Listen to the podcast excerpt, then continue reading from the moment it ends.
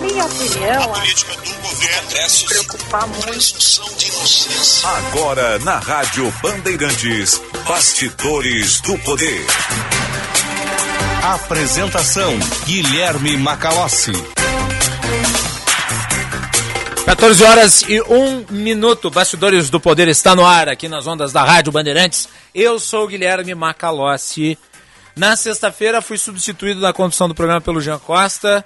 Eu estava gravando o especial Band Eleições, que aliás convido o público para acompanhar hoje à noite na Band TV, depois do Jornal da Noite. Nós conversamos com o presidente do TRE, Tribunal Regional Eleitoral, Francisco José Moesch. Falamos sobre segurança do voto, sobre o papel institucional da justiça eleitoral e sobre os preparativos dela para uma eleição que tende a ser bastante conturbada, porque nós estamos vendo aí uma tentativa de criação de clima de desconfiança em relação ao voto, à segurança e à credibilidade do processo eleitoral. Então vale a pena acompanhar hoje à noite o programa especial Band Eleições, uma série que começa agora e vai até as eleições, em que falaremos com uh, os pré-candidatos ao governo do Estado, começando né, por quem organiza os trabalhos eleitorais, que é a Justiça específica, no caso, Justiça Eleitoral, presidente do TRE é o nosso primeiro convidado. Em virtude disso, o programa de sexta-feira foi então apresentado pelo Jean Costa. Agradeço, aliás, o Jean pela substituição, junto com o Juan Romero, que está aqui na produção do Bastidores do Poder. Nosso programa fica no ar até às 16 horas com análise, opinião, informação e serviço.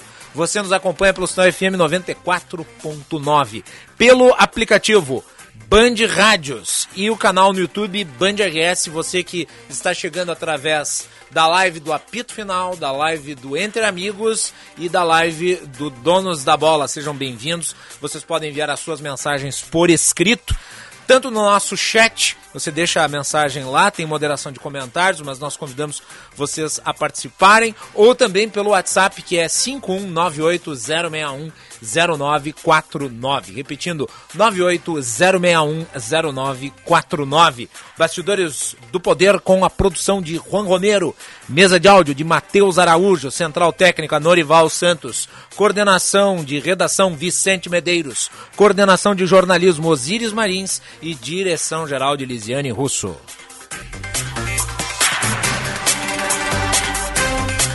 Nosso programa tem o patrocínio da Escola Superior dos Oficiais da Brigada Militar e do Corpo de Bombeiros Militar, realizando sonhos, construindo o futuro. E também de Sinoscar. Sinoscar, compromisso com você.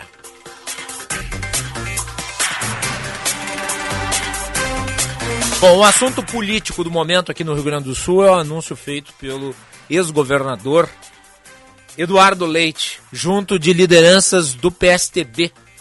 Estava ao lado do governador Ranolfo Vieira Júnior, do presidente do PSTB do Estado, deputado Lucas Redecker, do deputado estadual Matheus Vespe, de secretários e de prefeitos, lideranças do Tucanato, para anunciar o que todos já davam como certeza desde semana passada. Será o pré-candidato do partido ao governo do estado. Nós vamos repercutir tudo isso. Claro, os desdobramentos, os impactos políticos, que inclusive são nacionais. Era aguardado o anúncio de Eduardo Leite, apesar de já se ter, em relação à sua pretensão, alguma certeza, visto que o próprio nome de Ranolfo Vieira Júnior não vinha indo bem nas pesquisas, não conseguia materializar apoio e intenção de voto nas pesquisas de opinião. Me parece, Eduardo Leite cumpre aqui uma função muito importante para a coligação de centro na eleição nacional e por isso a repercussão. Na semana passada, nós demos amplitude aqui às manifestações, inclusive, da senadora Simone Tebet, que recebeu o apoio do PSTB por 31 votos a 1. Ela é a chamada candidata da terceira via, a candidata do chamado Centro Democrático. E apesar de não estar bem posicionada nas pesquisas, ela conseguiu amalgamar aliança com partidos relevantes, como o próprio PSTB e, em menor escala, o Cidadania. Essa aliança de três partidos, ela vai se desdobrar em alianças regionais, e o estado do Rio Grande do Sul é um dos mais importantes. Por isso, a necessidade de compor aqui com um nome que tivesse amplitude. E Eduardo Leite parece ter sido o candidato escolhido no PSDB também por isso, mas com indicativo informal, não oficial, de apoio da pré-candidata a presidente do MDB. O centro que vai rachado para a eleição nacional não pode, no estado do Rio Grande do Sul, concorrer com tantos outros nomes com capacidade eleitoral dividido. E caminhava-se aqui exatamente para isso. Dado que o MDB ainda não se posicionou em relação a essa divulgação do Eduardo Leite, e Ranolfo Vieira Júnior agora abre mão da sua pretensão, ele que era o pré-candidato tucano até então. A pergunta é: o MDB vai abrir mão da sua pré-candidatura com o anúncio feito por Eduardo Leite? Porque com o anúncio feito por Eduardo Leite, as coisas mudam de figura. Eduardo Leite, ele parte de um patamar muito mais elevado de votos, apesar de se fazer necessária a seguinte constatação: a sua indecisão, os seus movimentos erráticos podem lhe cobrar um preço eleitoral. Isso é suficiente para tirar-lhe o favoritismo? Não me parece. E o PSDB deve ter feito este cálculo. Deve ter sobrepesado as múltiplas declarações anteriores de Eduardo Leite, contrárias à reeleição, e até mesmo o seu ato de renúncia em nome de uma pré-candidatura nacional, e feito a avaliação do saldo negativo e do saldo positivo. E no cômputo geral, avaliou que, mesmo com o desgaste da renúncia e das declarações contrárias à reeleição, valia a pena bancar visto que o Ranolfo Vieira Júnior, o atual governador, não conseguia despontar com o favoritismo, mesmo fazendo uma agenda positiva pelo interior do estado, entregando obras, fazendo anúncios. Eduardo Leite consegue, digamos, se projetar politicamente junto a uma ampla gama de eleitores. E o MDB tem em Gabriel Souza um nome que também ainda não encontrou dentro do eleitorado um apoio consistente. O PMDB vai ter que fazer uma avaliação e uma avaliação rápida de cenário. Porque manter a sua pré-candidatura com Eduardo Leite como então candidato e inclusive com a simpatia de Simone Tebet, de quem é muito próximo, seria o mesmo que rachar um eleitorado de centro aqui no estado e com isso propiciar força para a polarização, não apenas ficar no âmbito nacional, mas também se regionalizar. E daí haver um escoamento desses votos para candidaturas de direita ou até mesmo de esquerda. Então haverá uma necessidade de avaliação do MDB sobre manter ou não o seu pré-candidato. Lembrando que o MDB também passou por um processo de depuração para chegar ao seu nome com muitas dificuldades. E nós fizemos a cobertura aqui também no Bastidores do Poder. Lembrando que o Alceu Moreira desistiu da sua pré-candidatura, lançou uma carta desgostosa em relação aos rumos do partido. Quando o partido então escolheu Gabriel Souza, foi num ato esvaziado, com muitas lideranças influentes do MDB ausentes. Posta a pré-candidatura de Gabriel Souza, muitos agora criticam o partido por sinalizar que poderia abrir mão, e essa sinalização vem de lideranças influentes.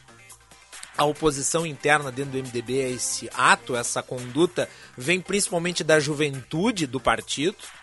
Agora, o MDB vai ter que lidar com uma situação em que pode acabar sendo isolado e acabar com uma pré-candidatura, se for mantida, impossibilitada de alcançar um voo que tenha a capacidade de chegar ao Palácio Piratini.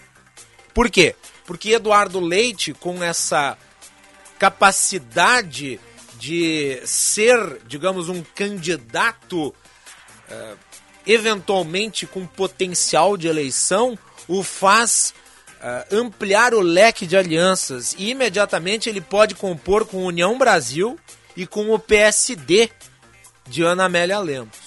O MDB, então, nesse cenário, acabaria com uma candidatura isolada, visto que seria difícil uma aliança com o PDT. Este é o cenário posto. Um cenário de mudança absoluta da eleição, do jogo político, do tabuleiro eleitoral no Rio Grande do Sul. Vamos com o trecho da fala do Eduardo Leite. Ele se manifestou na reunião do PSDB aqui no estado, que confirmou a sua pré-candidatura. O Juan Romero cortou o pedaço e nós vamos ouvi-la agora. No entanto, a decisão final de concorrer foi postergada até agora porque a nenhum de nós, neste momento do país, é dado o direito de nós não olharmos para o Brasil.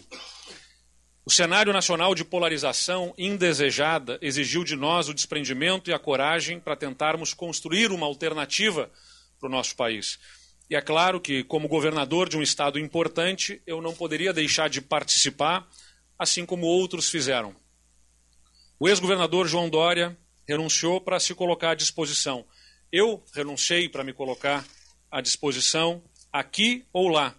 O Cidadania, o partido Cidadania, desistiu de ter candidato próprio e o próprio PSDB acabou por abrir mão da cabeça de chapa para nós termos hoje uma candidatura uh, mais forte na terceira via, numa construção demorada, complexa e inédita na história do nosso país. Eu fico muito feliz de ter dado a minha contribuição, ainda que pequena e muitas vezes incompreendida, para que nós tivéssemos hoje essa união de esforços do centro democrático.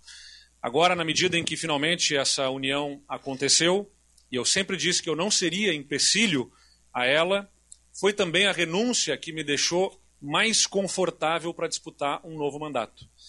Fora do cargo, fora do poder e sem contaminar a máquina pública, podendo ser um candidato a governador e não um governador candidato. O Brasil deu exemplos de que a reeleição no cargo muitas vezes não é um bom caminho. E está aí o mensalão numa oportunidade, o orçamento secreto em outra, que estão aí para provar. Mas o Rio Grande, mais uma vez, dá exemplo de que é legítimo, é possível, benéfico, separar o governo e a eleição, o governador e o candidato, sem usar instrumentos do poder para conquistar votos ou para negociar alianças e apoios. Assim como eu fiz em Pelotas, quando eu fiquei no governo e a minha vice-prefeita foi disputar a eleição, agora sou eu quem parte para a disputa e o meu vice-governador, hoje governador, cuida do governo. Aliás, sendo um excelente governador que se provou desde o dia 31 de março, quando assumiu o governo. Estar fora do cargo é a única maneira que eu aceitaria disputar a reeleição. Eu mudei de opinião, mas eu não mudei de princípios. Por isso, eu já disse tantas vezes que a renúncia me abria todas as possibilidades não me retirava nenhuma. Uma das possibilidades era disputar o governo do Rio Grande do Sul com orgulho e com responsabilidade, e aqui eu estou. Porque olhando para o que nós fizemos, eu não tenho como não me apresentar para essa luta. Eu me sinto responsável pelos erros e, junto com tantos outros, de diferentes partidos, também pelos acertos, que foram muito maiores do que os erros.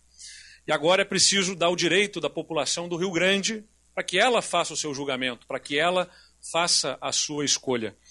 Nesse momento, eu quero encerrar dizendo que o governo Eduardo Leite não foi feito pelo Eduardo Leite, foi feito por centenas de mãos, com a parceria do Ranolfo, dezenas de partidos políticos, no executivo e na Assembleia Legislativa. É justo que agora nós estejamos unidos novamente, dando a cada um o legítimo e necessário protagonismo que tiveram nesses quatro anos, porque sem eles nós não teríamos virado o jogo e recolocado o Rio Grande do Sul no caminho de sermos um só Rio Grande, de paz, de equilíbrio fiscal, de crescimento, de desenvolvimento e de justiça social. Nós promovemos reformas, governamos com responsabilidade, colocamos os salários em dia, colocamos os compromissos diversos do governo em dia, pagamento de fornecedores, pagamentos para os municípios, retomamos a capacidade de investimentos no Estado com um programa inédito de investimentos que já soma mais de 6 bilhões de reais em investimentos em todas as áreas. E isso não é obra apenas do PSDB, é de todos os que estiveram conosco, que construíram políticas públicas ou que aprovaram os projetos na Assembleia Legislativa. Eu vou conversar com todos, com cada um dos partidos políticos, para que nós possamos novamente buscar caminhar juntos. E nessa estrada que nós abrimos e que agora pode nos levar mais longe, garantirmos o caminho de um futuro melhor para todos. O que nós fizemos nesses quatro anos, juntos, governo e sociedade, eu estou aqui hoje com humildade de quem sabe ter nas mãos uma pequena parte dessa obra para me apresentar novamente à população. Mas também com a serenidade de saber que é uma parte importante que me torna responsável por para não abandonar o jogo quando ele não terminou. O Rio Grande do Sul virou o jogo, mas o jogo não terminou. E eu me sinto responsável e comprometido para que o Estado não se perca no caminho, não tenha retrocessos uh, e possa seguir adiante, melhorando a vida das pessoas. O que é necessário fazer, o que iremos fazer, nós temos que continuar fazendo juntos. E é por isso que eu estou aqui, para dar aos gaúchos e às gaúchas a chance de decidirem se nós devemos continuar o que todos nós já começamos. Aí então a declaração do ex-governador e agora pré-candidato do PSTB ao governo do estado, Eduardo Leite. Notem que o tom dele já é de criar uma narrativa política para justificar a sua decisão de concorrer ao cargo, mesmo ele historicamente tendo sido contrário à ideia de reeleição.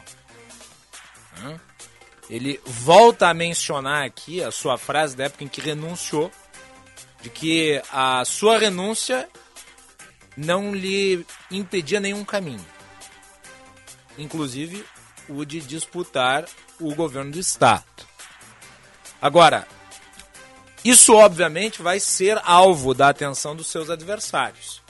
E a primeira pergunta que qualquer opositor de Eduardo Leite lhe fará é: o senhor considera que o governo do estado do Rio Grande do Sul é um prêmio de consolação às suas ambições políticas?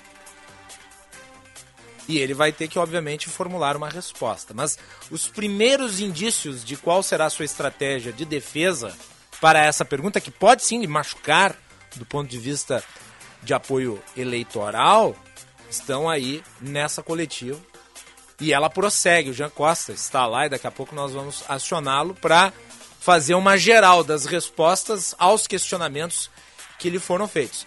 E existem muitos questionamentos, né? a começar, por óbvio, em relação à própria composição política da sua pretensão, porque ele vai ter que sentar à mesa com o MDB e negociar isso, de modo a garantir o apoio do partido. Ou, eventualmente, isolar o MDB com uma pré-candidatura que não vai ter uma coligação muito ampla. Me parece improvável que União Brasil e PSD, PSD aqui no estado, partido de Ana Amélia Lemos, que é muito próxima de Eduardo Leite, apoiariam Gabriel Souza em detrimento do ex-governador. O MDB, como eu disse antes, vai ter que avaliar se vale a pena manter a sua pré-candidatura, né, sendo o candidato do PSDB Eduardo Leite. Porque uma coisa é você ter duas pré-candidaturas do chamado Centro Democrático, sendo uma do Gabriel Souza e a outra do Ranolfo Vieira Júnior, e outra coisa é o Gabriel Souza se manter pré-candidato com o Eduardo Leite como pré-candidato. Aliás, uma das críticas ao Gabriel Souza é de que ele seria muito próximo ao Eduardo Leite e mais até de que seria submisso a Eduardo Leite. Então vai também ter esta dificuldade política. E o MDB internamente vai engolir isso de que forma? Porque as bases do partido, me parece, desejam ter uma candidatura. O comando nacional do MDB entendeu, entretanto, que a leitura da realidade no Estado é precisamos ter um palanque unificado. E assim como o MDB não teria pré-candidato ao governo do Estado, abrindo mão da cabeça de chapa, em nível nacional, o PSDB, num movimento de apoio ao MDB, também teria feito o mesmo. Então seria uma contrapartida. Muito bem.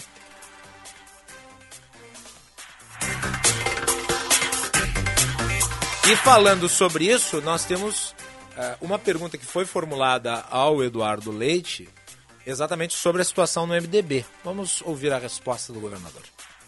Tenho profundo respeito pelo MDB, pelo deputado Gabriel Souza, que é pré-candidato a governador. Considero um quadro importante, qualificado da política gaúcha. Nos ajudou, como presidente da Assembleia e como deputado, a construir muito dessa uh, dessas entregas, dessas conquistas que nós tivemos ao longo do nosso mandato.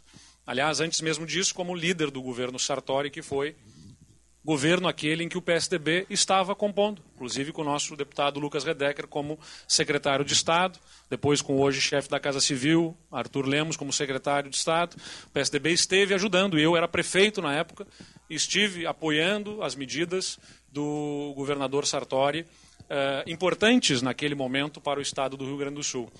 O PSDB foi vice de, do MDB, de Antônio Brito, foi vice de Germano Rigoto e apoiou também a reeleição de Antônio Brito, mesmo sem compor a chapa majoritária.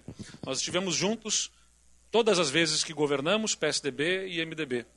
E estivemos juntos em todas as eleições, ou no primeiro ou no segundo turno, à exceção da última eleição, quando o povo gaúcho decidiu levar os dois projetos ao segundo turno. Então, tenho profundo respeito pelo MDB. É natural que haja, num partido que teve sempre candidatos ao governo do Estado, o desejo de apresentar novamente um candidato ao governo do Estado. Isso deve ser respeitado como algo absolutamente legítimo, tanto quanto o PSDB sempre teve candidatos à presidência da República e, pela primeira vez, deixa de ter candidato e abre mão da candidatura para apoiar o MDB, a candidatura à presidência da senadora Simone Tebet. Então, também houve discussões, também houve divergências dentro do PSDB, mas se construiu condição de unidade. Tá aí então Eduardo Leite e nós vamos direto à sede do PSDB. O repórter Jean Costa está lá e traz as informações sobre o clima desta dessa divulgação, divulgação de que Eduardo Leite é o pré-candidato tucano. Jean, boa tarde. Uma boa tarde a você, Macalossi. Boa tarde a todos que nos acompanham no Bastidores do Poder pela Rádio Bandeirantes. É um clima de bastante otimismo aqui por parte do governador, eh, ex-governador do Rio Grande do Sul e pré-candidato eh, ao Palácio Piratini, Eduardo Leite. Acabou anunciando agora há pouco sua pré-candidatura ao governo gaúcho. E justamente nesse primeiro período, agora há pouco perguntava ao ex-governador sobre um grande ponto em questão, Macalossi a mudança de postura no que diz respeito à sua pré-candidatura. É, o governador garantiu ter confiança na decisão do eleitorado para este período. Ele aponta como não ter havido uma quebra de palavra na sua, na, na sua saída para tentar concorrer à presidência da República. No entanto, a partir de agora ele afirma ter todo um planejamento buscando justamente uma aliança não apenas com com o MDB, como também com a própria União Brasil e Cidadania, é, para formar vínculo aqui no Estado. Essa decisão, por sinal, que ocorre poucos dias após a aprovação de uma aliança entre a sigla tucana com o MDB para apoiar a pré-candidatura de Simone Tebet ao Palácio do Planalto. É a disputa por este novo mandato justamente contrariando o discurso do próprio governador Eduardo Leite, que disse em contáveis vezes ser contra o Instituto da Reeleição. E agora ele garante, no entanto, que a decisão por parte do eleitorado será vista nos, nos, próximos, nos próximos meses, justamente nesta questão voltada ao cenário. Leite deixou o governo do Rio Grande do Sul no final de março, justamente porque a lei eleitoral estabelece que os detentores de mandato no executivo devem deixar os postos seis meses antes das eleições, a não ser que disputem o mesmo cargo. Como a intenção dele era concorrer ao Palácio do Planalto, acabou saindo. Inclusive, o vice-governador Ranolfo Vieira Júnior assumiu a pasta e acabou sendo apontado como pré-candidato à reeleição pelo próprio ex-governador Eduardo Leite, que disse aqui não ver como uma questão prejudicial à, à trajetória política de Ranolfo Vieira Júnior, mas sim entende, justamente por ser um jogo político. O Ranolfo faz política assim como eu faço, disse aqui o governador Eduardo Leite. A gente segue acompanhando por aqui, a coletiva já na reta final, Macalossi. E agora resta uma questão.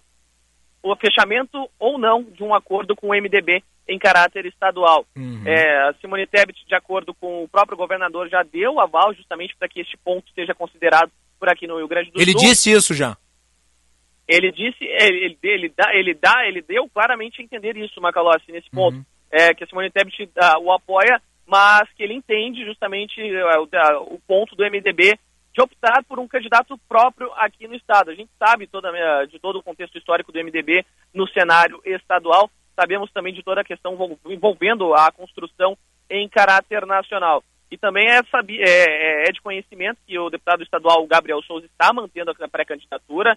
O PSDB afirma que trabalha em um diálogo para selar essa aliança, justamente para que, em um eventual momento, o, o deputado estadual integre a chapa como vice de Leite. Por hora, o vice, importante salientar aqui ao nosso ouvinte, espectador que também nos acompanha pela live, não está definido. Leite disse que o PSDB é quem vai definir o seu vice na chapa. O próprio governador Ranolfo Vieira Júnior não foi descartado em um primeiro momento. No entanto, é, pode-se ver pelo clima aqui que a busca será por uma aliança com outro partido, com uma outra sigla para integrar esta chapa. Caso isso não aconteça envolvendo o MDB, o desejo é de que o ex-governador aqui do estado, José Ivo Sardori, é, seja candidato ao Senado, justamente para não ter toda essa questão envolvendo um impacto na candidatura ao Palácio Piratini. Macalossi, a gente segue contextualizando outros pontos ainda, justamente por conta dessa construção. É, o ex-governador do Rio Grande do Sul falou há pouco sobre a desistência da vida pública de João Dória é, em relação a buscar um novo fato. Ele voltou a defender é, o seu ponto de vista na tentativa de ser candidato à presidência da República. Disse que não vê como retrocesso, alegou que o Rio Grande do Sul sempre foi o seu plano A e incontáveis vezes ele acaba mencionando este fato por aqui. Alegou que volta para concorrer por um bem maior aqui no estado do Rio Grande do Sul e também disse não ver uh, com preocupação neste primeiro momento, apesar do prazo eleitoral ser mais curto, um impacto na sua candidatura no interior do estado, visto que outro, outros candidatos começaram com essa campanha mais cedo, principalmente no interior, que é apontado como outros pontos, como um, desse, um ponto a ser, a ser decisivo no cenário eleitoral para este ano. A gente segue por aqui também acompanhando. A qualquer momento eu volto com mais informações e na sequência também a fala do, do ex-governador Eduardo Leite a respeito dos meus questionamentos. Muito bem. Jean Costa, obrigado. Daqui a pouco entra de novo. Qualquer informação ou entrevista que consigas fazer com lideranças tucanas, tens prioridade. Combinado, Macalossi. Muito obrigado. Agora 14 horas e 29 minutos. Vamos para um intervalo e voltamos na sequência. Mês do Seminovo é na Sinoscar. Um mês inteirinho de ofertas e condições imperdíveis para você trocar de carro. Na Sinoscar, o seu seminovo vem com IPVA 2022 e transferência grátis. Troco na troca e até dois anos de garantia. Além disso, você pode parcelar em até 60 vezes. É isso mesmo. Passe na concessionária mais próxima e saiba mais. Sinoscar. Compromisso com você. Juntos salvamos vidas. Nossa videoconferência com a Alemanha foi um sucesso. Viu? É para isso que eu pago a internet. Conheça a Blue 3, internet corporativa de alta performance via fibra ótica, com estabilidade total e 100% da velocidade contratada. Tudo para você ter mais desempenho no seu negócio. Tudo para você ter internet de verdade. Acesse blue3.com.br e consulte a disponibilidade na sua região. Blue 3, internet all day. O frio chegou. Proteja sua família contra H3N2 e demais variantes do vírus influenza. Passe na Panvel e aproveite a vacina da gripe com aplicação por somente R$ 74,90. Na compra de duas ou mais doses, pague somente R$ 68,00 cada. Acesse panvel.com/clinic e encontre a loja mais próxima com serviço de vacinação. Panvel. Bem você, você bem.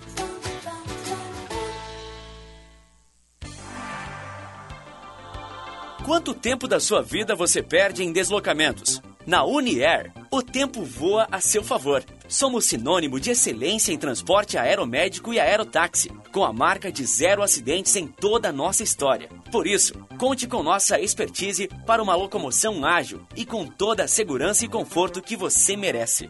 Uniair, voando para cuidar de você. Conheça o curso de Direito da ESBM, com conteúdo voltado ao ingresso nas carreiras militares. O curso capacita você a ingressar numa das principais carreiras jurídicas do Estado. Saiba mais em www.esbm.org.br ou pelo telefone 51 981 47 92 42. ESBM, realizando sonhos, construindo o futuro.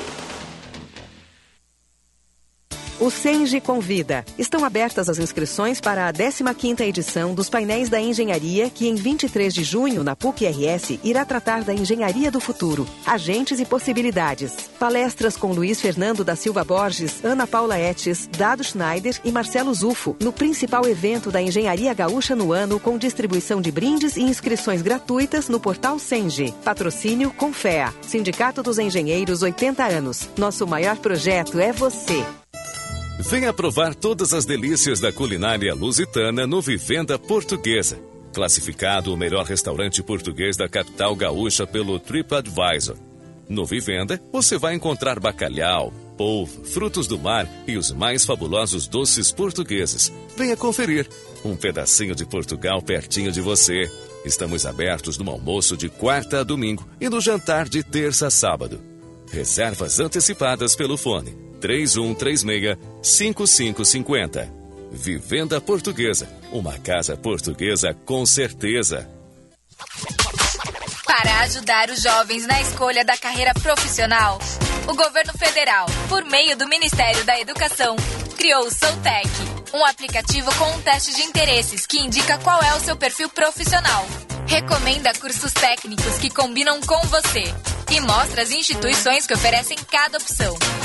Baixe o app e faça o teste. Ministério da Educação. Governo Federal. Pátria Amada Brasil. Rádio Bandeirantes. Fechada com você. Fechada com a verdade. Você está ouvindo Bastidores, Bastidores do, poder, do Poder na Rádio Bandeirantes. Com Guilherme Macalossi. 14 horas e 33 minutos, temperatura em Porto Alegre, 14 graus e 3 décimos. Você está ouvindo Bastidores do Poder, o nosso programa com o patrocínio da Escola Superior dos Oficiais da Brigada Militar e do Corpo de Bombeiros Militar, realizando sonhos, construindo o futuro. E também de Sinoscar, compromisso com você. Você participa do Bastidores do Poder pelo WhatsApp 980610949. Nós estamos recebendo aqui no estúdio da Rádio Bandeirantes a direção do Senge RS, Sindicato dos Engenheiros, e o Osíris Marins, né, nosso diretor de jornalismo. Vou deixar para o Osíris Marins fazer as honras da as casa. As honras da casa. Osíris, boa tarde, tudo boa bem. Macalossi? Temos mais um candidato a, a, a, governo do estado agora confirmado, né? Acabamos de repercutir aqui com o Jean Costa, está é. lá na sede do PSDB. Eduardo Leite confirmou aí a sua pré-candidatura. Depois de tantas idas e vindas, né? Agora confirmado. né? Não dá nem para dizer que é reeleição, porque saiu do cargo, né? Mas É. não deixa de ser é uma também. desculpa poética, É. por assim dizer, para não dizer que está concorrendo à reeleição. A gente está recebendo hoje com muita satisfação um parceiro antigo nosso, vem de várias gestões, tá, construiu uma relação junto com, com a comunidade também, é nossa fonte permanente em vários episódios, tem uma capacidade de conhecimento muito forte, que é o CENGRS, o Sindicato dos Engenheiros do Rio Grande do Sul, está completando 80 anos, acabou de rodar um dos spots que estão na, na nossa programação dos 80 anos. Amanhã tem um grande expediente na Assembleia, dia 23 tem um, um grande evento na Pontifícia Universidade Católica do Rio Grande do Sul. E a gente está recebendo o presidente César Henrique Ferreira e o vice, o comandante Zambujo, já foi presidente também, hoje é vice, está na gestão, é uma gestão de continuidade, que é muito importante. Sejam bem-vindos aqui, eu estou passando para você aqui, eles estão em visita a- ao Grupo Bandeirantes e trazendo as suas pautas também. Muito bem, sejam muito bem-vindos. É um prazer recebê-los aqui no Bastidores do Poder. Obrigado, obrigado. Obrigado, o prazer é nosso. Estamos aqui visitando a, a rádio, né? Nosso parceiro. E a gente está Falando falando, de candidatos, o, o CENGRS tem a tradição sempre de entregar, entregar um documento aos candidatos e vem fazendo isso, não é, presidente? Sim, é tradição nossa já de a cada gestão, a cada gestão nossa no sindicato e a cada eleição, especialmente para prefeitos nas grandes cidades e na capital e para o governador do estado, a gente elaborar uma pauta de interesse da engenharia e como que a engenharia pode colaborar com o estado e com o governo para o desenvolvimento do nosso Estado e também muito atrelado ao desenvolvimento do país, porque é uma pauta que conversa também com a nossa pauta da nossa Federação Nacional dos Engenheiros, que é a FNE, a qual o Sindicato do Rio Grande do Sul dos Engenheiros é vinculada e a qual também a gente participa na direção, né? Eu, a Zambuja uhum. eh, e também o nosso outro vice-presidente, que é o Diego, fazemos parte da gestão da FNE. Então essas pautas estão articuladas e a gente coloca para cada um dos candidatos e conversa e dialoga. E depois, obviamente, aquele candidato que é eleito a gente cobra, né? especialmente em relação à valorização da engenharia e com que a, a engenharia participe do governo na solução dos problemas do Estado. Porque nós temos lá no sindicato que não há desenvolvimento, não há, não é possível nós, nós termos desenvolvimento no país, no Estado, sem engenharia. E não tem engenharia, não acontece engenharia, obviamente, sem os engenheiros. Então, uhum. seja no Estado, nas prefeituras ou nos órgãos privados, nós temos que valorizar a participação dos engenheiros na solução dos problemas da nossa sociedade. 80 anos de Senge, é uma entidade importante e capilarizada. Como é que ela se organiza hoje no Estado? É, hoje nós estamos organizados em todas as, as regiões do estado, né, as regiões do Coredes, onde a gente tem representação. Hoje nós temos 10 diretorias regionais, estamos também em, em, em várias outras instâncias e mantemos na nossa direção, na nossa diretoria, em torno de 76, 76 engenheiros de todas as modalidades da engenharia, de todas as tendências, sejam eles trabalhadores públicos, privados ou autônomos e empreendedores. É? Então, esse é o pessoal que faz parte da nossa diretoria. Nesta diretoria, nós, começamos, nós conseguimos aumentar bastante a participação das mulheres, que é uma questão fundamental para nós. Tá? Então, hoje, nós estamos com uma representação de mulheres na nossa diretoria acima da representação normal da engenharia. A engenharia, como um todo, tem em torno de 20% de mulheres. Nós temos mais, nós estamos com 25% na nossa gestão. E além disso, também na, na, atual gestão a gente conseguiu renovar bastante, porque como o Osíris falou, é verdade, somos uma continuidade, temos um projeto de futuro lá na gestão que começou lá na gestão da Zambuja, né? E permanece, mas a gente tem que renovar. Então, conseguimos nessa gestão também colocar 30% de novos diretores, com novas tendências, com novas ideias, pessoal mais jovem para dentro da nossa direção. E eu queria também. É, na verdade, só complementando uhum. um pouquinho a fala do César, né? Uhum. Essa continuidade. Essa continuidade ela vem, ela vem lá da gestão Homero Simon.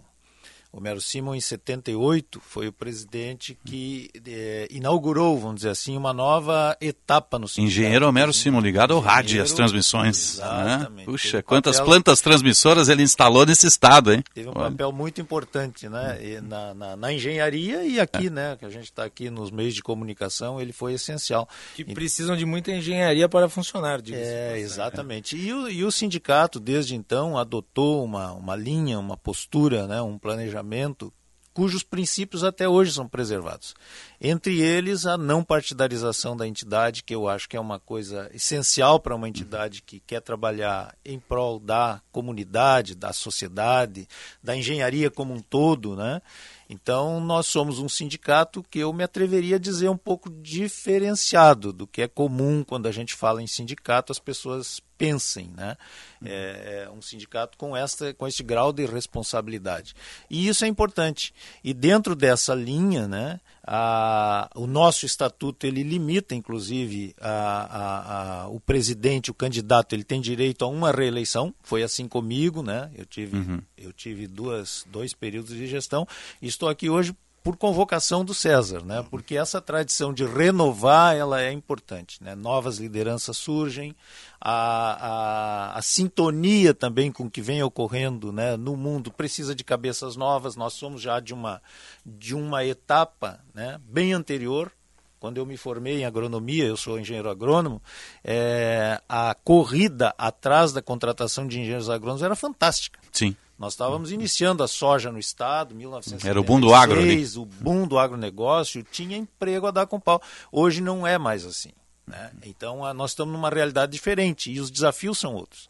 Então, é, dentro disso, é um sindicato que se renova. Eu acho que isso é E importante. é importante destacar que o Senge ele tem ativa participação no debate público em relação a É, matérias importantes. É, Por Ele exemplo, vai lei além da defesa classista, né? É, Ele está ligado às demandas das comunidades. É, por né? exemplo, Lei Kiss. Ah, Sim. questão envolvendo privatização da Corsan.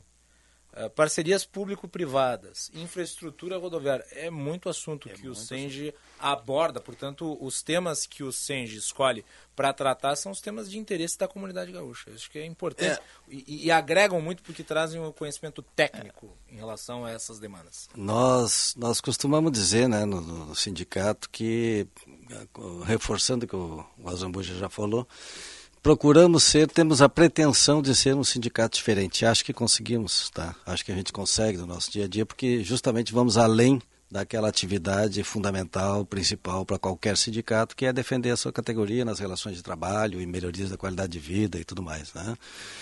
Além disso, a gente se propõe a qualificar os nossos engenheiros, é muito forte isso, inclusive, a qualificação, a educação continu, continuada, né? que está atrelada aos dias de hoje. Né? Hoje em dia, a gente sabe que a, a cada graduação é apenas uma etapa na, na, na vida profissional das pessoas que tem que seguir se profissionalizando. Nós temos um programa forte de qualificação profissional, inclusive esse evento que a gente vai estar realizando aí na PUC dia 23 está nessa linha aí também. Uhum. Além disso, nós atuamos também com uma forte prestação de serviço aos engenheiros e às suas famílias, especialmente serviços e benefícios de saúde. Queremos cuidar da saúde dos engenheiros e da família deles. E também é, previdência complementar. Né? Previdência complementar, estamos agora, em homenagem aos nossos 80 anos, lançando um produto novo de previdência complementar aberta, né? um parceiro forte aí, que a gente vai, inclusive, anunciar nos próximos dias, lá na PUC, né? solenemente. Aproveitar e, e falar um pouco sobre o evento na PUC. Aliás, é, exatamente. Sobre esse evento, e amanhã tem o institucional, que é na Assembleia, obviamente, né, que é a celebração Sim, desses 80 anos, né, o expediente, o grande expediente, mas é, dia 23 é um, é um evento que olha para o futuro de uma forma tal de que as coisas estão muito rápidas, inclusive na formação dos engenheiros, né, e traz casos importantes a Porto Alegre, inclusive o caso envolvendo a, a gestão, a criação, o desafio da pandemia, a criação de um respirador nacional, no momento em que o Brasil tinha que importar e não tinha de quem importar. Né? Acho que o, isso mesmo. o vice Zambuja fala sobre isso. É, assim, a, a, razão de nós estarmos propondo e realizando este evento, ela é justamente isso. Né? A gente está trazendo aqui a Porto Alegre pessoas que têm uma contribuição enorme para dar nessa discussão. Da, nós estamos chamando da engenharia do futuro, mas que a gente já comentou aqui, é um futuro que está presente. Né? É hoje, é daqui a uma hora, daqui a um dia, dois dias, uma semana. Quer dizer, as coisas evoluem muito rápidas. Né?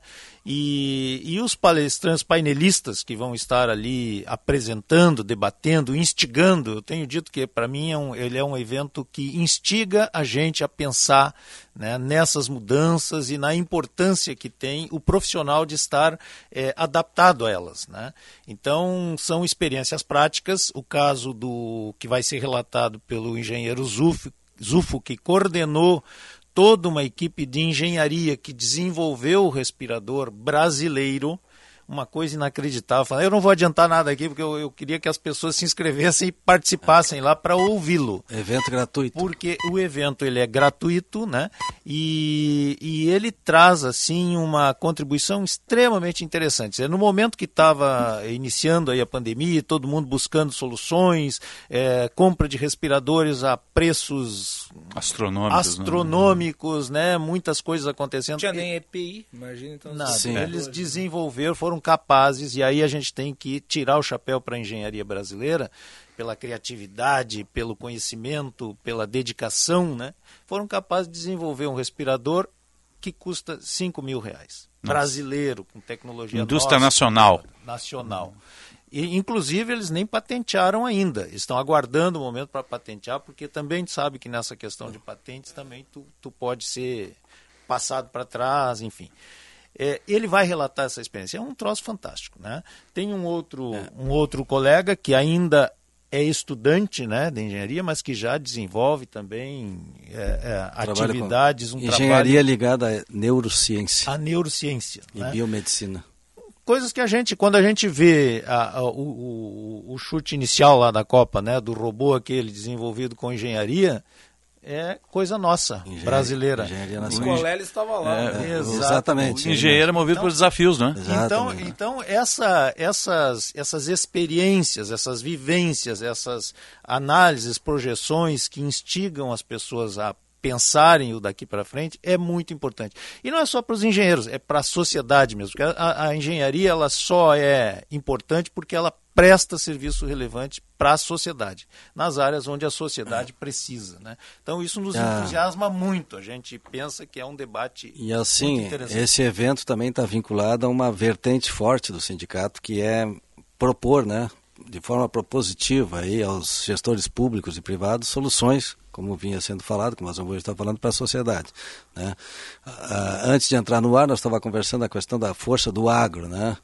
É, a, agricultura no país hoje tem uma repercussão forte na economia, graças a algumas ferramentas aí que o governo, ao longo dos anos, é, conseguiu formatar. Uma delas é a pesquisa, né? A nossa, a nossa Embrapa aí, que é motivo de orgulho para qualquer brasileiro.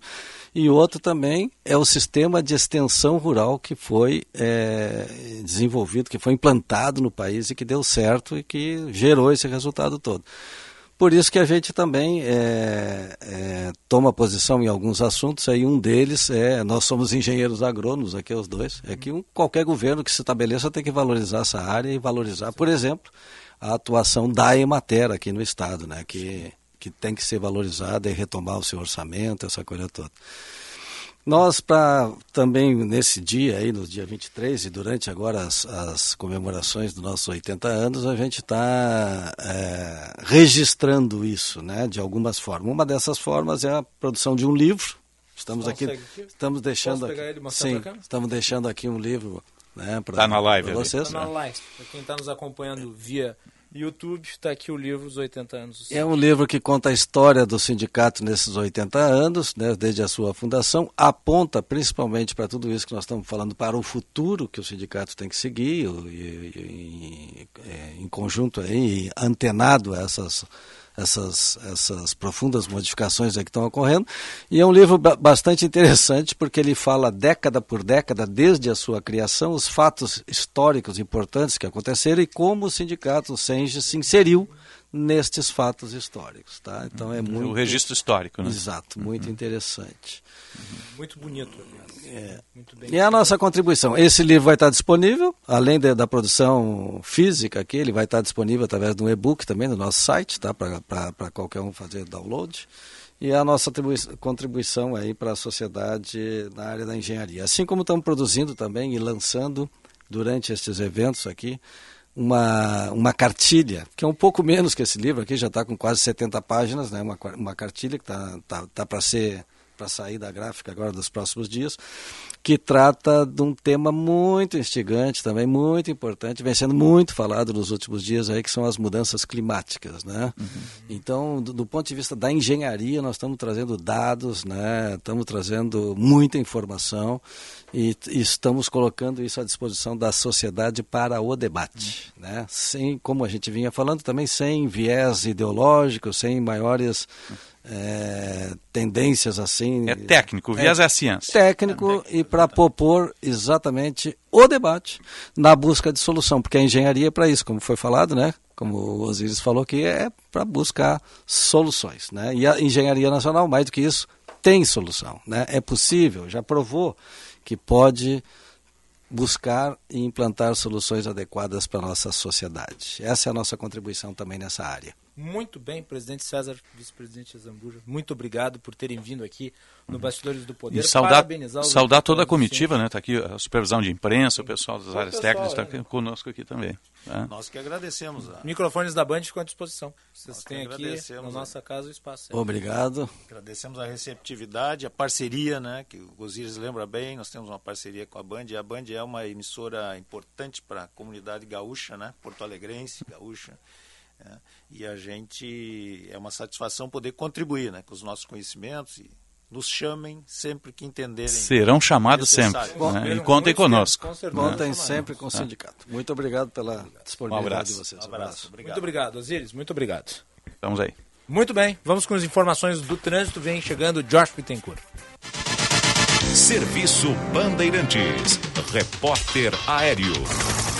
Contrate um estagiário pelo CIERS e potencialize a inovação na sua empresa. Ligue 51 3363 mil. Muito boa tarde, Macalossi, a todos aqui no Bastidores do Poder. Uma ótima segunda-feira a todos.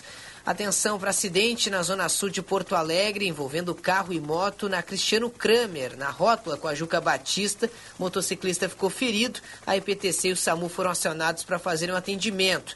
O movimento agora é um pouco mais acentuado pela Carlos Gomes em direção à Zona Norte, também pontos da Protásio Alves no sentido centro, e na Assis Brasil, onde tem obra do DEMAI no corredor de ônibus no sentido centro, próximo ao terminal Triângulo, afetando o trânsito na região. O CIRS promove, junto ao governo, pode sócio educativo para a reinserção social de jovens egressos da fase. Sua empresa pode participar. Ligue 51 3363 mil. Macalossi. Muito bem, tá então, Josh Bittencourt. Bastidores do Poder volta na sequência, fiquem conosco.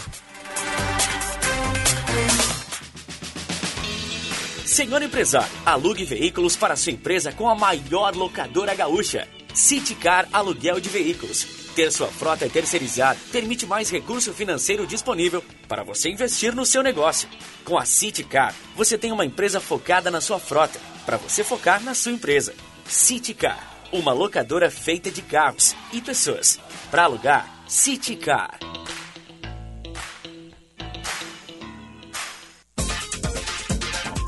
Quarta temporada de Stranger Things acabou de chegar e com a Claro sua casa brilha até no mundo invertido.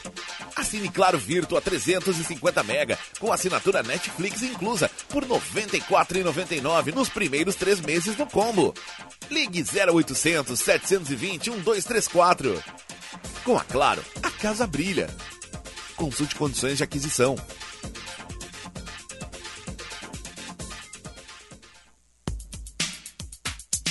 Na próxima terça-feira, dia 14 ao meio-dia, acontecerá mais um Menu Poa, da Associação Comercial de Porto Alegre, com o tema Quarto Distrito, Sonho ou Realidade? Menu Poa, dia 14 ao meio-dia. Você não pode perder, é no Salão Nobre do Palácio do Comércio, sede da Associação Comercial de Porto Alegre. Ingressos limitados. Informações pelo 3214-0200. Apoio Rádio Bandeirantes. Militec 1 é o primeiro e o melhor condicionador de metais do mundo. Militec 1 age diretamente nos metais do motor do seu carro. Sua tecnologia e capacidade de adsorção deixa esses metais 17 vezes mais resistentes, reduzindo o atrito em até 85%. Militec 1 resulta ainda em economia de combustível, potência, economia e proteção. Só com Militec 1. Use e comprove. Quer melhores resultados para o teu negócio? Associe-se ao Cindy Lojas Porto Alegre e conte com benefícios exclusivos a partir de 58 reais mensais. Garanta soluções em saúde, capacitação, tecnologia e negócios. Cindy Lojas Porto Alegre, a melhor solução para o teu negócio. Associe-se já em cindylojaspoa.com.br. Tabacaria Paromas, 20 anos de tradição, atendimento personalizado. Dê mais paromas ao seu estilo. A sua tabacaria em Porto Alegre, Avenida Farrapos 286. Teleentrega Whats 995586540. Agende-se. Evento presencial dia 15 de junho, das 12 horas às 14 horas. O Tá na Mesa será com o chefe do Instituto de Pesquisa do Hospital Moinhos de Vento, Pedro Isaacson Velho. Tema: o papel da saúde e da ciência no desenvolvimento da sociedade. Informações e transmissão pelas nossas redes sociais. Participe. Realização Federação. Apoio Rádio Bandeirantes. Para um novo você, uma nova Volkswagen. Neste mês, na Unidos, não perca a chance de comprar o seu SUVW Volkswagen. O impactante Nivus e toda a inovação da T-Cross estão com taxa zero. Sim, com taxa zero e pronta entrega. Unidos, a casa da Volks, na Ipiranga, pertinho da PUC. Aproveite, é a sua oportunidade de ter um Volkswagen zero quilômetro. No trânsito, sua responsabilidade salva vidas. Volkswagen.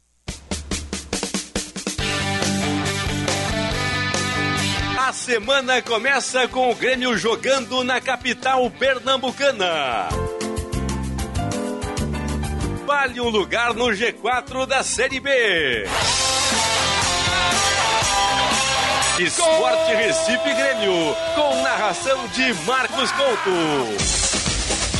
A bola vai rolar nesta segunda-feira às 8 da noite. E o futebol da Bandeirantes começa às 7 horas, com Tiger Junk e o jogo aberto. Jornada Esportiva. Parceria.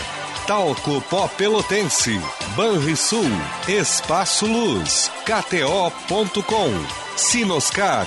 E Sanar Farmácias. Bandeirantes. Fechada com você. Fechada com a verdade. Repórter Bandeirantes é um oferecimento de Grupo Souza Lima. Eficiência em Segurança e Serviços. Repórter Bandeirantes. Nós estamos começando mais um repórter Bandeirantes. O relatório do senador Fernando Bezerra, que trata do limite do valor do ICMS, deve ser votado ainda hoje. De Brasília, quem traz os detalhes é o repórter Márcio Rocha. O Senado deve votar ainda nesta segunda-feira o relatório do senador Fernando Bezerra Coelho, que trata do limite da cobrança do ICMS sobre combustíveis, energia elétrica e telecomunicações. A principal mudança em relação ao texto aprovado pela Câmara é a inclusão da redução a zero das alíquotas do PIS e COFINS sobre o álcool hidratado, o álcool anidro e a gasolina. O objetivo do projeto é gerar uma economia de 76 centavos no litro do diesel e R$ 1,65 no litro da gasolina. Ao defender o texto, texto, Fernando Bezerra Coelho disse que a conta não poderia cair exclusivamente na mão dos governadores e que a União tinha que dar uma contrapartida. O estado do Rio Grande do Sul registrou o frio, o frio mais intenso do ano em todo o Brasil. O repórter Juan Romero tem mais informações. O final de semana foi marcado pelo frio intenso no sul do país e o registro da temperatura mais baixa do ano no Brasil. Foi em Urupema, na Serra de Santa Catarina, onde menos 6 graus e um décimo foram registrados na madrugada deste domingo.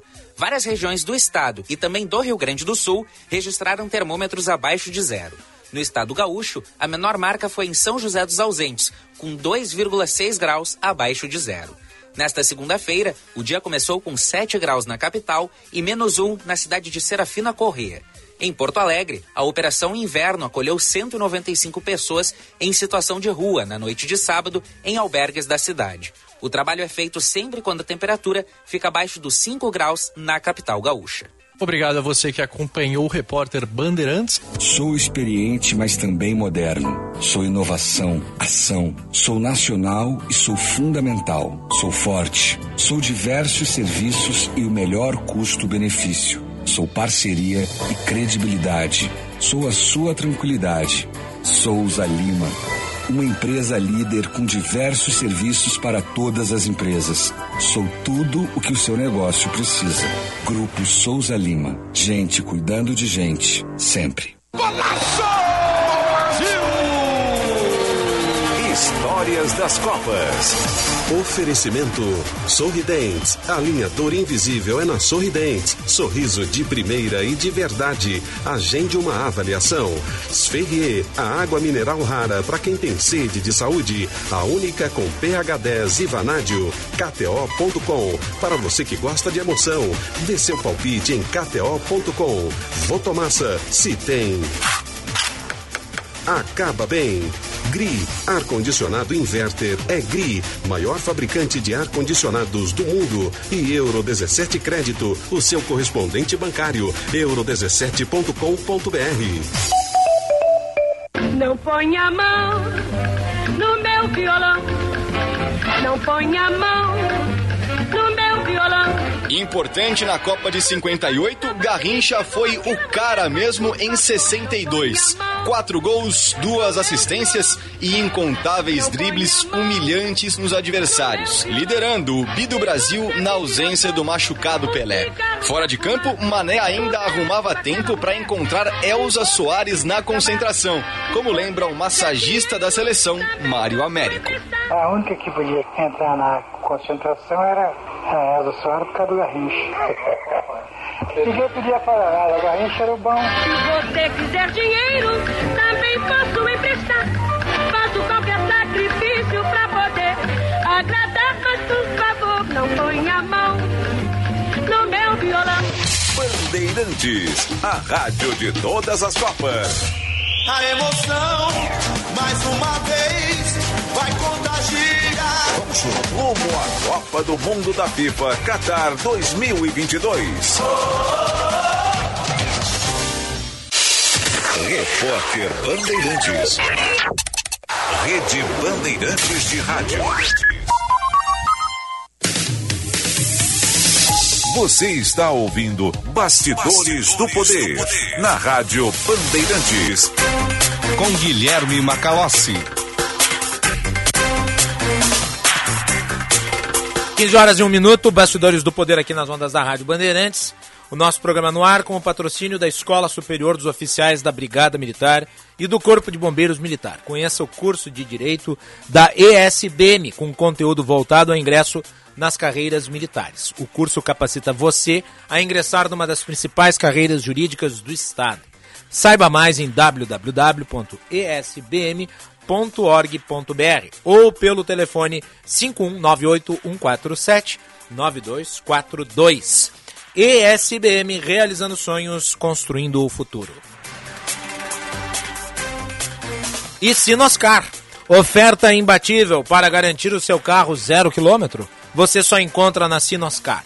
Tracker 2022 Turbo, automático com parcelas a partir de 990 reais. Onix 1.0 com parcelas a partir de 680 reais. Sinoscar, compromisso com você. Juntos salvamos vidas.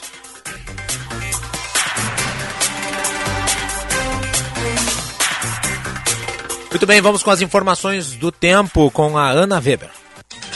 Serviço Bandeirantes. Previsão do tempo. Boa tarde, Ana, tudo bem? Boa tarde, Macalossi. Tudo ótimo, ainda mais que tem um solzinho, às vezes de tarde, dá, dá uma aquecida assim no clima que tá muito frio. Muito bem. E o final de semana de Dia dos Namorados serviu para aquecer, né? Em compensação às baixas temperaturas, nós vimos muito amor no ar ao longo de todo o final de semana. Sim, muito amor no ar. Nas redes sociais que estão sempre cheias de ódio, pelo menos nesse final de semana, as pessoas declarando amor, Cheio de postando corações. fotos da pessoa que está junto. Isso é positivo, que bom, né? Um alívio. É. As redes sociais não podem ser só esse terror, esse lixaredo que infelizmente elas são costumeiramente. Exatamente, mas esse friozinho assim, ó, foi forte nesse Foi. final de semana. Foi muito forte. Pra quem tinha programação ao ar livre, assim, não deu muito certo. Acho que essa programação ao ar livre. Eu e meu namorado, a gente tinha essa programação ao ar livre. De noite, a gente foi só na força e na raça, porque a gente tinha combinado de ir no local, porque tava muito frio. Ontem eu e a minha namorada, junto com a, a irmã dela e o respectivo namorado, fomos no show do Nando Reis, aqui em Porto Alegre. Nando Hits, o nome do show. É, inclusive estava o senhor Eduardo Schuller, que é o filho do nosso comandante Osíris Marins, e arrebentou na bateria. Eu gosto de ver o baterista, porque o baterista ele tem uma função ali de ritmar a banda, e em geral ele é o que acaba mais esgotado ao final.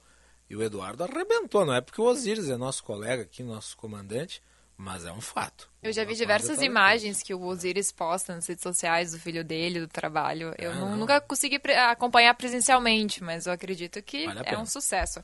Vamos Mas lá, Ana, temperatura. Previsão de tempo firme, as temperaturas seguem baixas em toda a região aqui do Rio Grande do Sul. Aqui em Porto Alegre, previsão de sol com nuvens, mínima de 8 graus, máxima de 19. Em Bento Gonçalves, na Serra, previsão de dia ensolarado, mínima de 5 graus, máxima de 19. Em Tramandaí, no litoral norte, previsão de dia ensolarado também, mínima de 11 graus, máxima de 18. E na região central, em Santa Maria, previsão de sol, mínima de 6 graus, máxima de 21. E no sul do estado, em Pelotas, também previsão de sol com nuvens, mínima de 9 graus, máxima de 18. Macalossi. Muito bem, tá então a previsão do tempo e o destaque do Band Cidade de hoje. A gente vai trazer uma reportagem sobre a questão da assinatura eletrônica, que é os cartórios estão começando a adotar a assinatura eletrônica para documentações, como é um passo muito importante, né? Como essas assinaturas eletrônicas facilitam a vida de todo mundo em todas as esferas, né? Independente se é cartório, para assinatura de contratos. Então a gente vai trazer sobre essa atualização que ocorreu. É, sabe, eu sou um crítico da sociedade cartorial, né? Quer dizer, reconhecer firma em cartório é uma das coisas mais antiquadas, burocráticas e antidesenvolvimentistas que a humanidade já desenvolveu. É. E tem uma palavrinha que é muito ligada aos cartórios, que me dá arrepio, que é uma palavra chamada emolumentos. Né? Que Você que não paga uma palavra? taxa, você paga um emolumento. É o nome da tarifa que eles cobram para fazer um serviço dentro do cartório. Eu não sabia dessa É palavra. uma palavra que me causa arrepios, porque em geral é muito caro o emolumento. É muito caro. Você fazer paga qualquer. 17 reais para reconhecer firma. Sabe, reconhecer firma é reconhecer que a assinatura é sua. É, a sociedade desenvolvida é a sociedade da confiança. A sociedade cartorial é a sociedade da desconfiança. E da desconfiança você gera é, um sentimento antieconômico, antidesenvolvimentista. É, nós temos que ambicionar isso. Não que os cartórios não tenham função, eles têm. Mas, obviamente, que o uso né, de certas burocracias dentro dos cartórios atrasa o desenvolvimento econômico. Atrasa e atrapalha diversa. Eu, eu vou falar a palavra atrapalha, né? Porque quantas vezes a gente escuta relatos de pessoas que têm que ir ao cartório para fazer, para reconhecer uma simples assinatura ou até mesmo fazer uma união estável. Nesses dias foi até o caso dos meus pais, eles tiveram um problemaço de ir em cartório, vai num dia, vai no outro, e tenta reconhecer firma, e tem que renovar a carteira de, de certidão de nascimento, e vai e volta. Acho que no final eles foram umas cinco vezes no, no, no cartório para conseguir fazer a união estável deles. Depois de quase 30 anos juntos, eles finalmente fizeram uma união estável na vida deles. É, é a frase certifico e dou fé. É. Aquele garrancho como assinatura. É. Hoje à noite no Band Cidade, Ana, muito obrigado. De nada, até mais, pessoal. Daí então.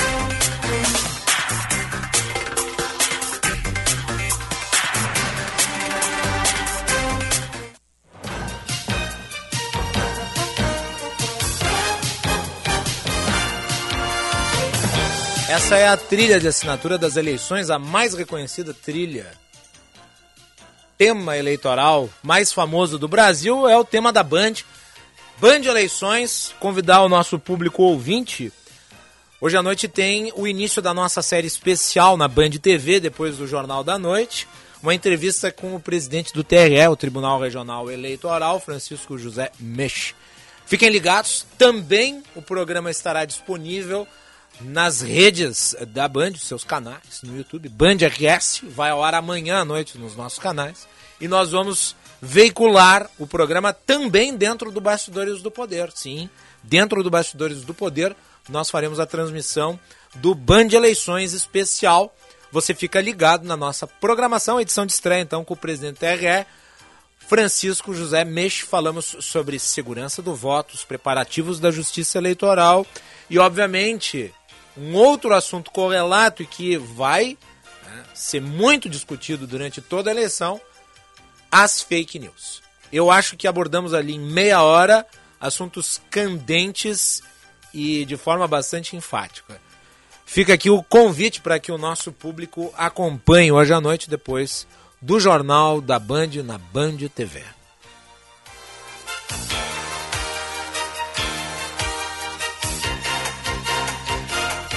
É isso aí. Esse é o Bastidores do Poder aqui nas ondas da Rádio Bandeirantes, agora 15 horas e 9 minutos, temperatura em Porto Alegre 14 graus e 4 décimos. E atenção, fique atento, beba água pura, muita água, livre de vírus e de bactérias. Água sem cheiro, sem gosto, com importantes sais minerais, ideal para sua saúde e de sua família. Purificadores e mineralizadores de água natural, gelada e alcalina, com ou sem ozônio é na WaterSul. Ligue o WaterSul, ligue 3231 4567. WaterSul, atenção total ao cliente. 3231 4567. Visite o nosso site www.watersul.com.br.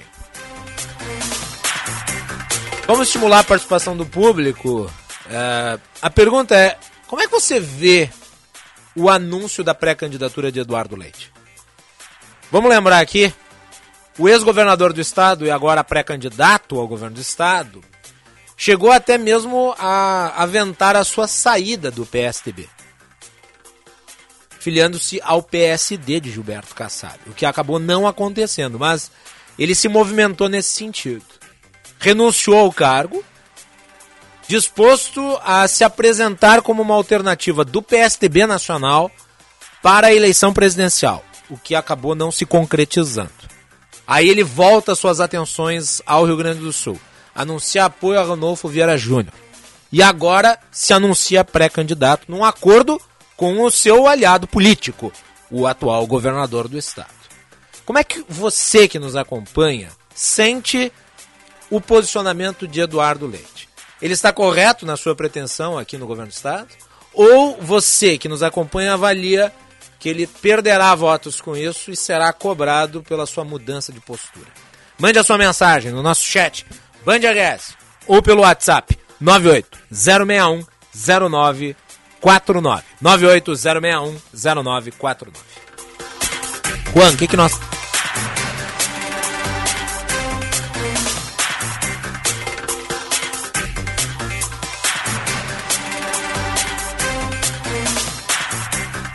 Intervalo e voltamos na sequência.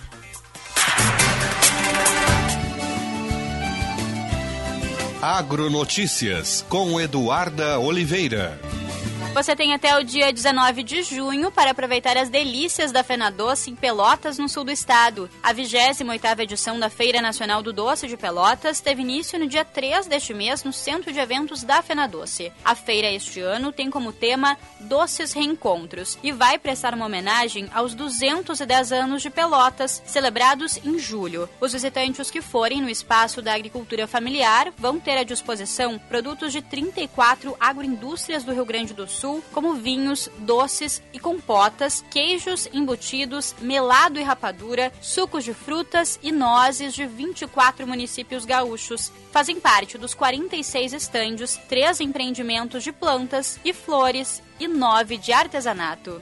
Agronotícias. Oferecimento Senar RS. Vamos juntos pelo seu crescimento. Audi Topcar. Descontos de até 15% para produtor rural. No Insta, arroba topcar.audi. E Programa RS Mais Renda, da CMPC. Uma oportunidade de renda com plantio de eucalipto. Dom Sete Hotel Fazenda, junto ao mar e à lagoa, um sonho de lugar. Venha viver essa experiência. Comida com história, um show da culinária campeira gaúcha com costelão no fogo de chão e outras carnes, pratos típicos e mais de 50 sabores. Dom Sete Fazenda, turismo gaúcho o ano todo. Informações e reservas 51 997 720877. Minuto Simers. O Sindicato Médico do Rio Grande do Sul atua em prol da proteção, saúde e da valorização aos médicos, através da defesa política, jurídica, contábil, ofertas e serviços totalmente especializados aos médicos. Associe-se ao Simers e tenha qualificadas facilidades em sua vida profissional e pessoal. Ligue 51 3027 3737. Simers. Defender os médicos é defender a saúde. Na próxima terça-feira, dia 14 ao meio-dia, acontecerá mais um Menu Poa, da Associação Comercial de Porto Alegre, com o tema Quarto Distrito, Sonho ou Realidade? Menu Poa, dia 14 ao meio-dia. Você não pode perder, é no Salão Nobre do Palácio do Comércio, sede da Associação Comercial de Porto Alegre. Ingressos limitados. Informações pelo 3214-0200. Apoio Rádio Bandeirantes. As temperaturas caíram e as tarifas da Master Hotéis também. Aproveite as férias de inverno e faça sua reserva nos hotéis da Master em Porto Alegre e Gramado. Você fica cinco dias e paga apenas quatro. A quinta diária é por nossa conta. A promoção é por tempo limitado. Acesse o site masterhotels.com.br, escolha o hotel da sua preferência e faça sua reserva. Ficou com dúvidas? Converse com a nossa equipe pelo WhatsApp 519 9878 8898. Senhor empresário, alugue veículos para sua empresa com a maior locadora gaúcha. Citicar Aluguel de Veículos. Ter sua frota terceirizada permite mais recurso financeiro disponível para você investir no seu negócio. Com a Citicar, você tem uma empresa focada na sua frota, para você focar na sua empresa. Citicar, uma locadora feita de carros e pessoas. Para alugar, Citicar. O Grafogame, disponibilizado pelo governo federal por meio do Ministério da Educação, está com novos mapas, novas fases e surpresas. O Brasil já é o primeiro do mundo em downloads do jogo. Professores e pais de todo o país já usam o Grafogame para apoiar a aprendizagem e a alfabetização das crianças. Baixe gratuitamente o Grafogame no seu celular, tablet ou computador. Saiba mais em alfabetização.mec.gov.br. Ministério da Educação, Governo Federal, Pátria Amada Brasil. Bandeirantes, fechada com você. Fechada com a verdade. Você está ouvindo Bastidores, Bastidores do, poder, do Poder na Rádio Bandeirantes. Com Guilherme Macalossi. 15 horas 16 minutos, Bastidores do Poder no ar aqui nas ondas da Rádio Bandeirantes, a participação do público pelo WhatsApp 980610949 e também através do nosso chat no YouTube Band RS. Participe. Hoje nós estamos debatendo muito a posição política de Eduardo Leite, que anunciou sua pré-candidatura ao governo do estado.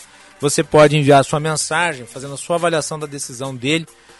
A sua participação é importante, depois tem a leitura dos comentários. Fiquem ligados aqui durante o Bastidores do Poder.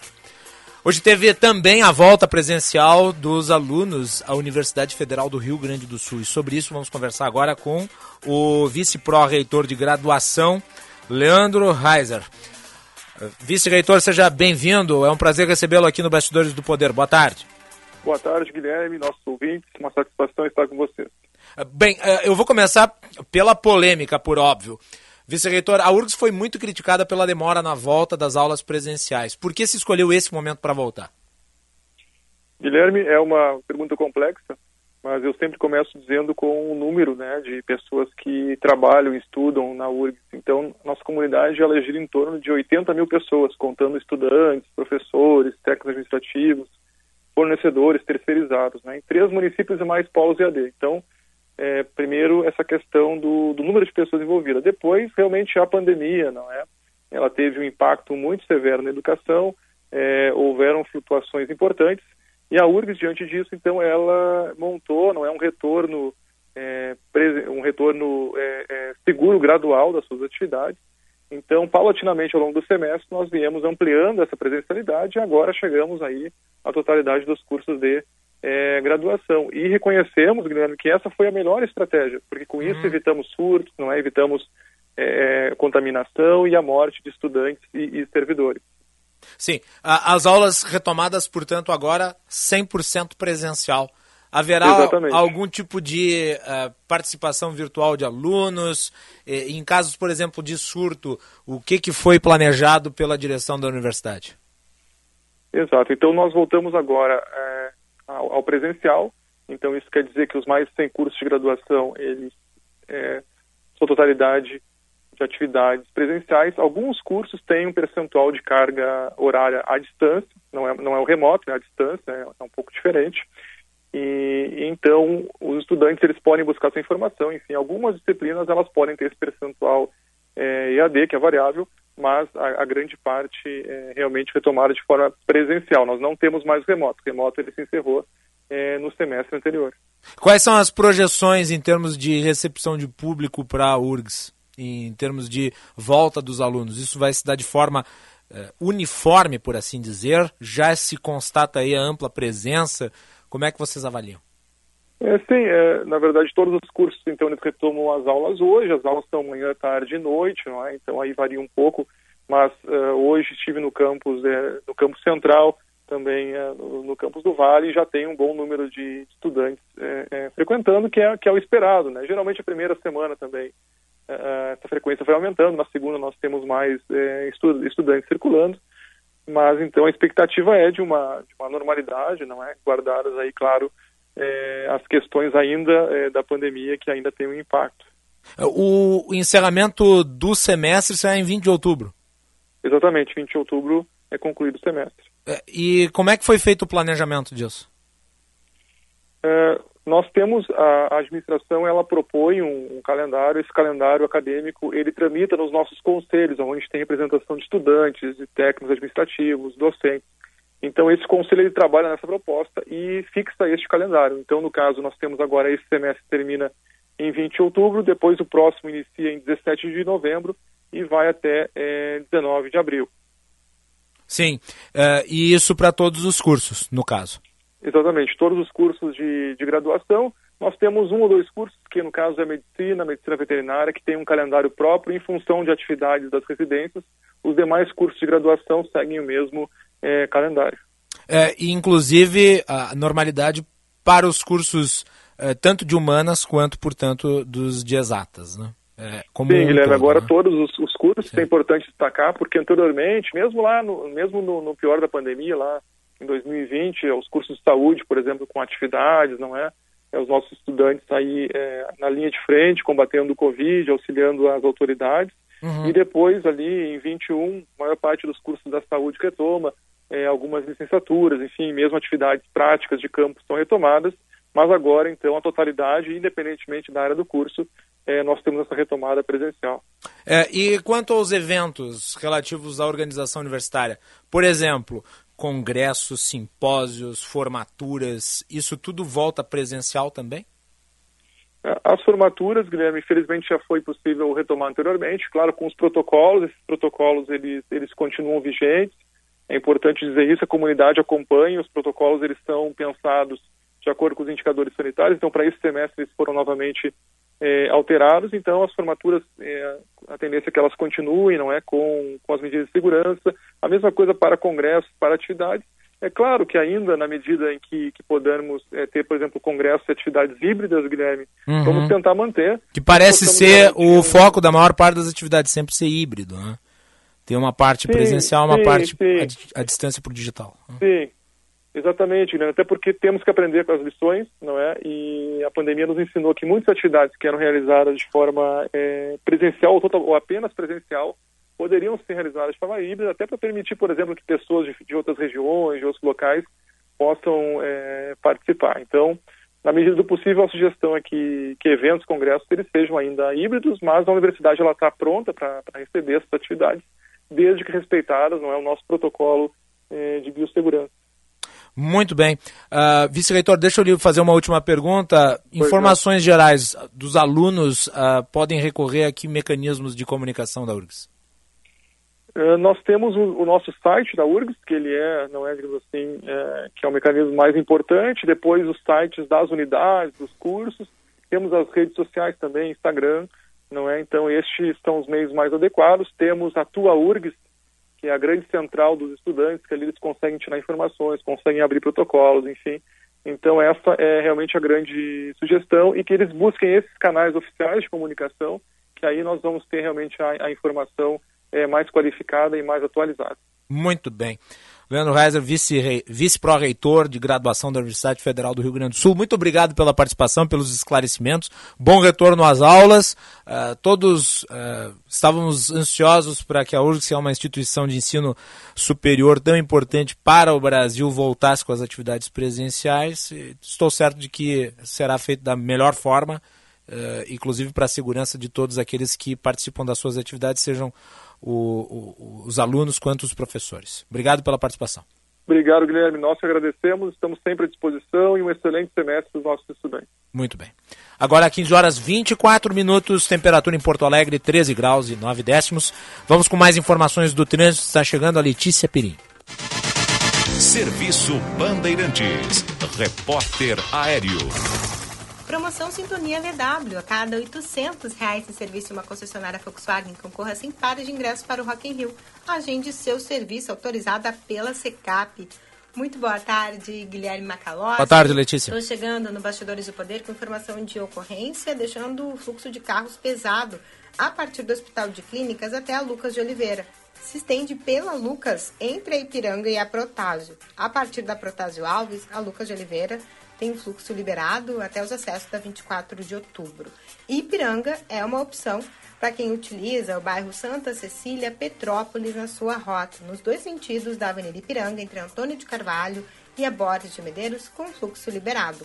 Opção para seguir em direção à região do bairro Moinhos de Vento, Carlos Gomes e também Aguete. Fluxo liberado nos dois sentidos por essas vias. Promoção Sintonia VW. A cada 800 reais em serviço, uma concessionária Volkswagen concorra a 100 pares de ingressos para o Rock in Rio. Agende seu serviço autorizada pela Secap. Macalossi. Muito obrigado, Letícia. Um intervalo e voltamos na sequência aqui na Rádio Bandeirantes. A BS Bios nasceu com o compromisso de construir um futuro mais sustentável, voltado para os princípios de ESG ambiental, social e de governança. Investimos no desenvolvimento do agronegócio e das energias renováveis. Nossas metas são até 2030 ser uma empresa carbono neutro e estar entre os três maiores produtores de biocombustíveis no mundo. Conheça mais em bsbios.com. BS Bios. Juntos transformamos o mundo.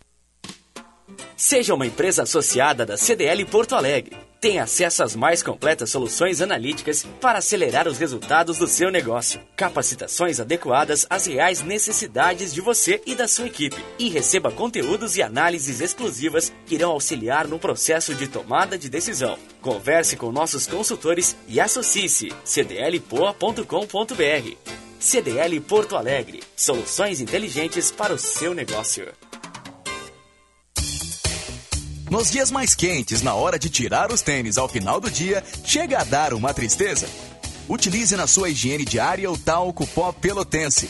Como você sabe, o talco pó pelotense combina a formulação moderna e a qualidade que te auxiliam no combate dos fungos e bactérias que causam os maus odores.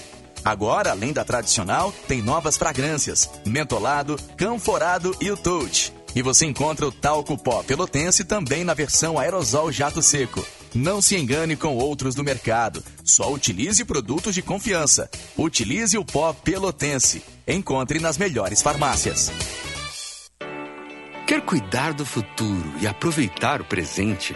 Com a rede de convênios GBUX, você pode. Faça um plano vida e tenha acesso a uma ampla rede credenciada em todo o Brasil. São descontos de até 50% nos mais diversos produtos e serviços. Fale agora com o seu corretor de seguros ou procure a unidade de negócios mais próxima.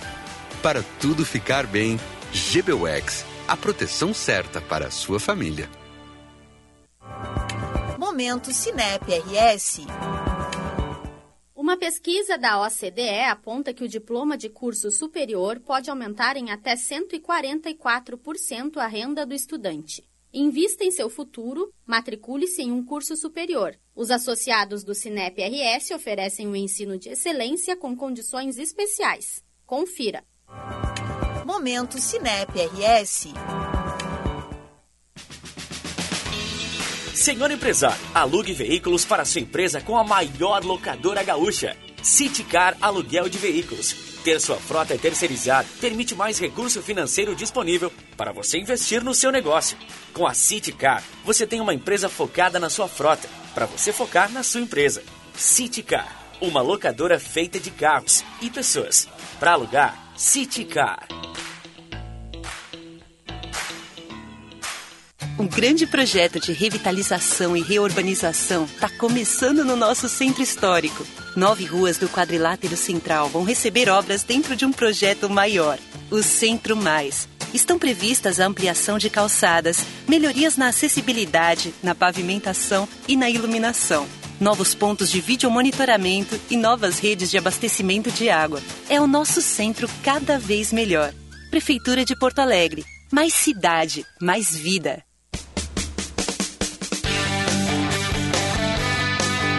A semana começa com o Grêmio jogando na capital pernambucana. Vale um lugar no G4 da Série B. Esporte Recife Grêmio, com narração de Marcos Couto. A bola vai rolar nesta segunda-feira às 8 da noite. E o futebol da Bandeirantes começa às 7 horas, com Tiger Junk e o jogo aberto. Jornada Esportiva. Parceria. Talco Pó Pelotense. Banrisul. Espaço Luz. KTO.com. Sinoscar. E Sanar Farmácias. Bandeirantes. Fechada com você, fechada com a verdade. Você está ouvindo Bastidores, do, Poder, na Rádio Bandeirantes. Com Guilherme Macalossi.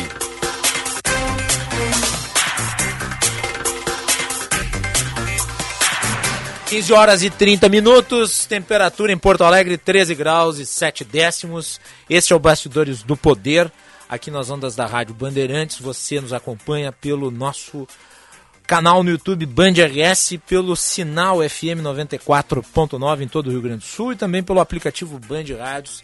Faça o download no seu smartphone, acompanhe a nossa programação na palma da sua mão. A participação do público no chat no nosso canal no YouTube, Band RS, e o nosso WhatsApp é 980610949. Daqui a pouco nós vamos conversar com a comitiva de Farroupilha, minha cidade natal, que está aqui no estúdio, mas antes nós vamos trazer as informações relativas à possível morte do jornalista britânico Don Phillips e do indigenista Bruno Pereirinha.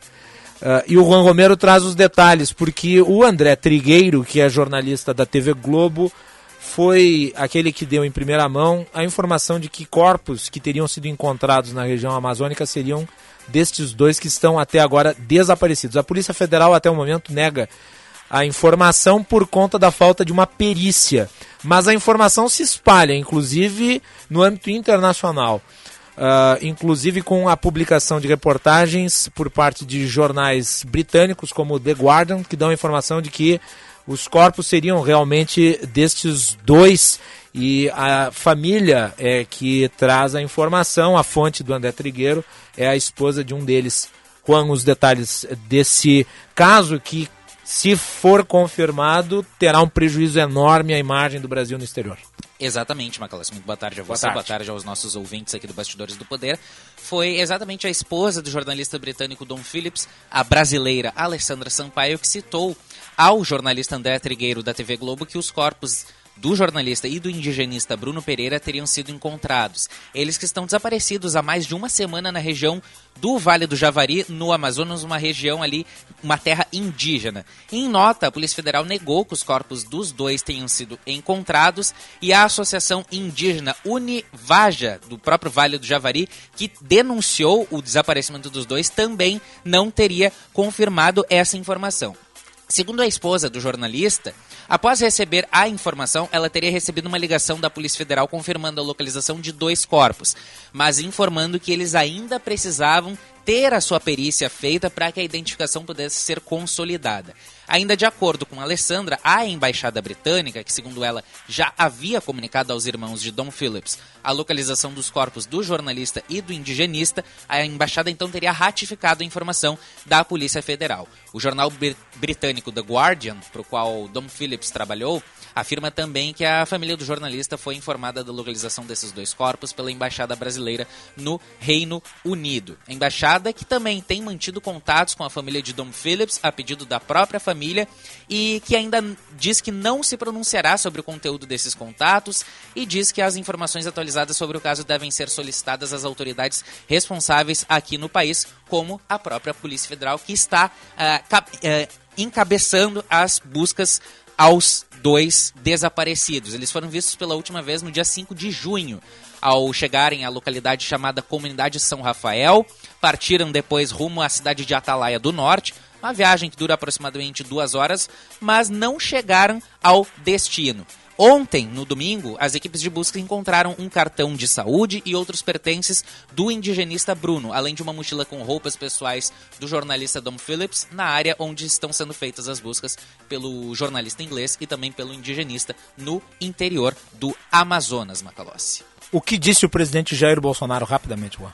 O presidente Jair Bolsonaro citou em uma declaração feita nos Estados Unidos que disse que há indícios de que teriam feito alguma maldade com esses desaparecidos. Citou o presidente Jair Bolsonaro em um discurso realizado eh, durante seu, a sua viagem né, aos Estados Unidos.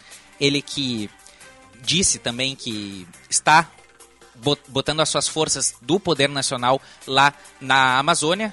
Vamos ler assim: os, indi os indícios levam a crer que fizeram alguma maldade com eles porque já foram encontrados boiando no rio vísceras humanas que já estão em Brasília para fazer DNA. Pelo, pelo prazo, pelo tempo, já temos hoje oito dias indo para o nono dia que isso aconteceu. Vai ser muito difícil encontrá-los com vida. Peço a Deus que isso aconteça. Essa entrevista foi dada é, à, à rádio CBN do Recife durante a manhã dessa segunda-feira. Muito bem, nós temos também a declaração do vice-presidente Hamilton Mourão. Nós temos o áudio, vamos colocar no ar. É um caso de polícia. Né? Uma região inóspita, afastada de tudo, né? na fronteira com o Peru, do lado peruano uma série de ilegalidades acontece, madeira, etc. e tal. Do nosso lado né? também. Né? É, as duas pessoas entram numa área é, que é perigosa é? sem pedir uma escolta, sem avisar efetivamente as autoridades competentes, passam a correr risco, né? Lamentavelmente é isso aí. Vamos torcer para que eles estejam com vida, tenham sido simplesmente, vamos dizer, aprisionados, seja lá o que for, ou conseguiram ser evadidos das pessoas que estavam tentando fazer algum dano a eles e estão vagando pelo dentro da selva. É, eu não gosto desse teor porque culpa a vítima e inverter a responsabilidade aqui é algo que é absolutamente moral. Então, quer dizer que a Amazônia virou realmente um, digamos, campo aberto para o cometimento de assassinatos e crimes sem que o Estado brasileiro tenha controle nenhum. E que a responsabilidade então passa a ser a daqueles que frequentam esses locais. É aquela velha história aplicada ao estupro. Né? Da mulher que eventualmente provocou o estuprador por estar usando uma roupa que talvez fosse considerada muito curta. O comparativo é válido, porque o raciocínio do vice-presidente é esse. Eles foram para um local perigoso. Então veja só. Assumiram risco. Então quer dizer que existem áreas da Amazônia em que não há controle por parte do Estado. Isso é a confissão de uma incompetência calamitosa. E me perdoem aqueles que acham que, por se tratar de um indigenista e um repórter britânico que tem uma pauta ambiental, a, a eventual morte deles em decorrência de um assassinato seja algo menor, de importância periférica. A imagem do Brasil no contexto internacional, ela hoje é muito ruim. E algo como isso acontecendo não ajuda em nada, muito antes pelo contrário. O Brasil deveria, nesse exato momento, estar empenhado, não apenas em termos de investigação, mas inclusive de discurso em apoio a estes dois que são as vítimas, repito. Não é necessário concordar com a visão que eles tinham de mundo. Fato é, eles foram alvo de um crime, ao que tudo indica. E é esse o assunto principal. Podemos concordar ou discordar tanto do jornalista quanto do indigenista. Mas é absolutamente inominável que criminosos agindo na região amazônica tenham dado cabo da vida de ambos. Esse é o fato. E é a isso que nós deveríamos nos prender. Agora 15 horas e 39 minutos.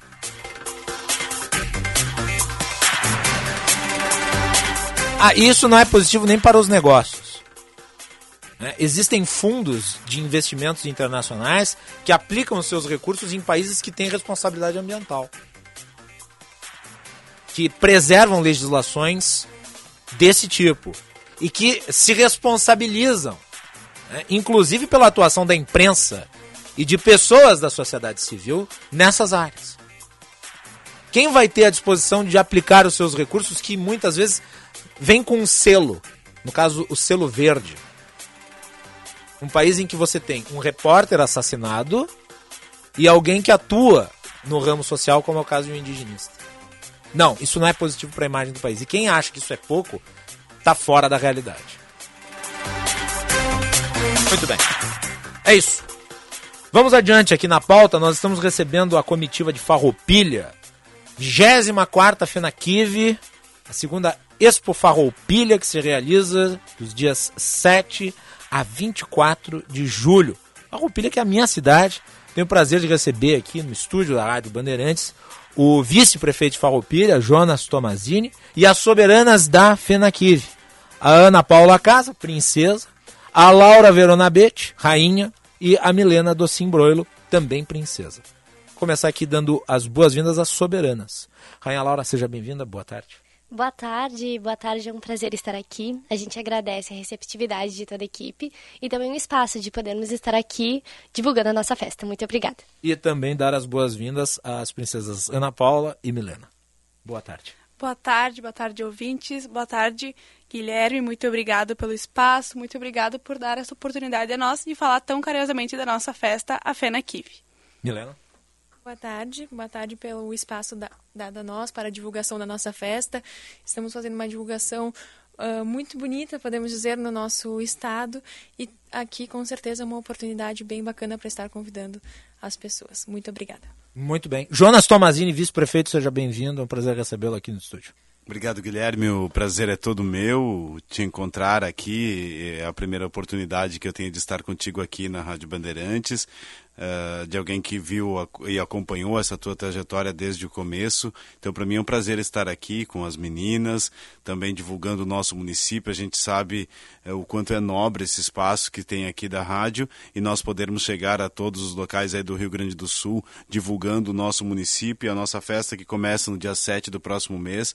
É muito bacana. Muito obrigado pela oportunidade. É a 24ª FENAQUIV. Antes de a gente falar um pouco sobre o que vai ter na feira, eu vou deixar isso para Soberanas. Sim. É, eu queria que tu falasse um pouco sobre o aspecto institucional dela, visto que recentemente a FENAQUIV quase que mudou de nome e daí é, teve um desencontro de público. Houve uma redução, é, mudança de data, houve um desarranjo ali. E agora ela parece recuperar o nome e qual que é a expectativa para essa 24ª edição?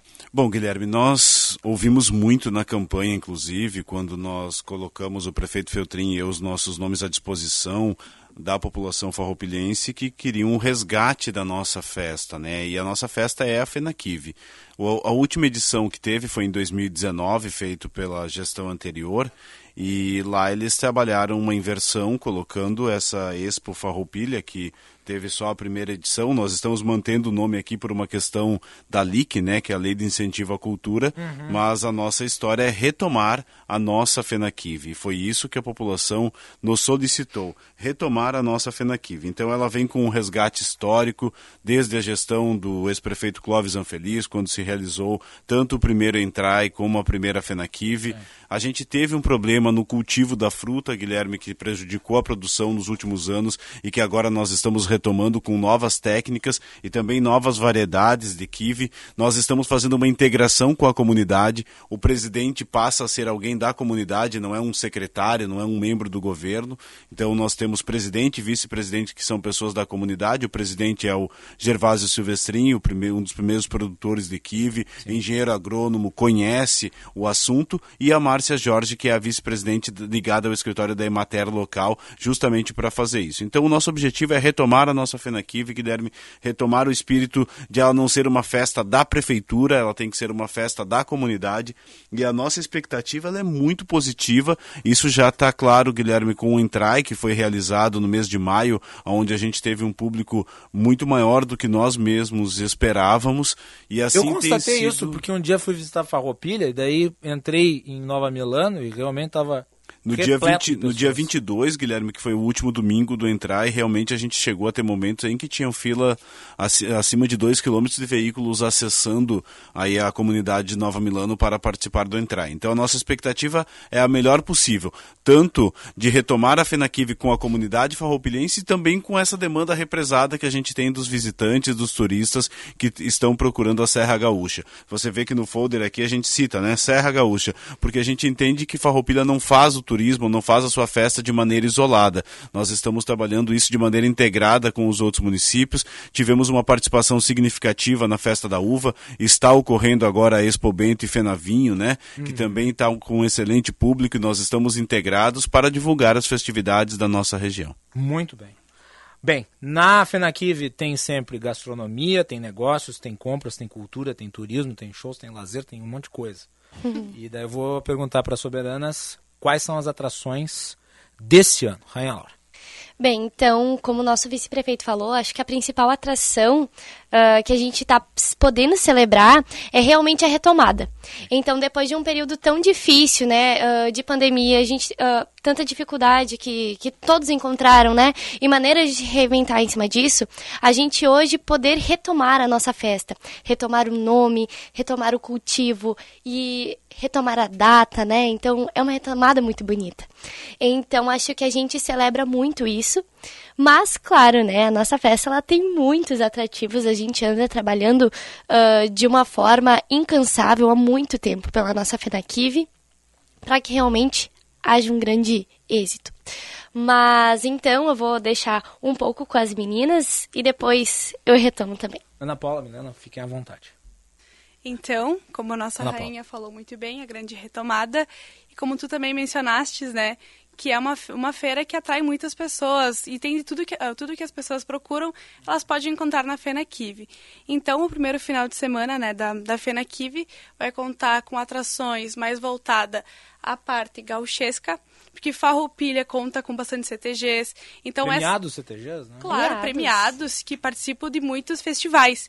Então, é uma inserção ainda na nossa cultura e a FENACIV mostra isso no seu primeiro final de semana. Então, o primeiro final de semana conta com atrações gaúchas para todas as idades e todos os tipos de, de pessoas que queiram visitar, tem um lazer, tem shows, tem uma gastronomia típica italiana muito boa, degustação de kiwi. Então as pessoas podem entrar na Fena Kiwi e se sentirem à vontade e confortáveis em estar conosco festejando a nossa Fena Kiwi. Milena? Uh, tudo certo. Então, o segundo final de semana, a gente conta mais com o pagode. Então é Pagode. Pegar... Isso Exato. Tem que atrair o público, né? Isso aí, uma parte uh, de outro gosto musical, né?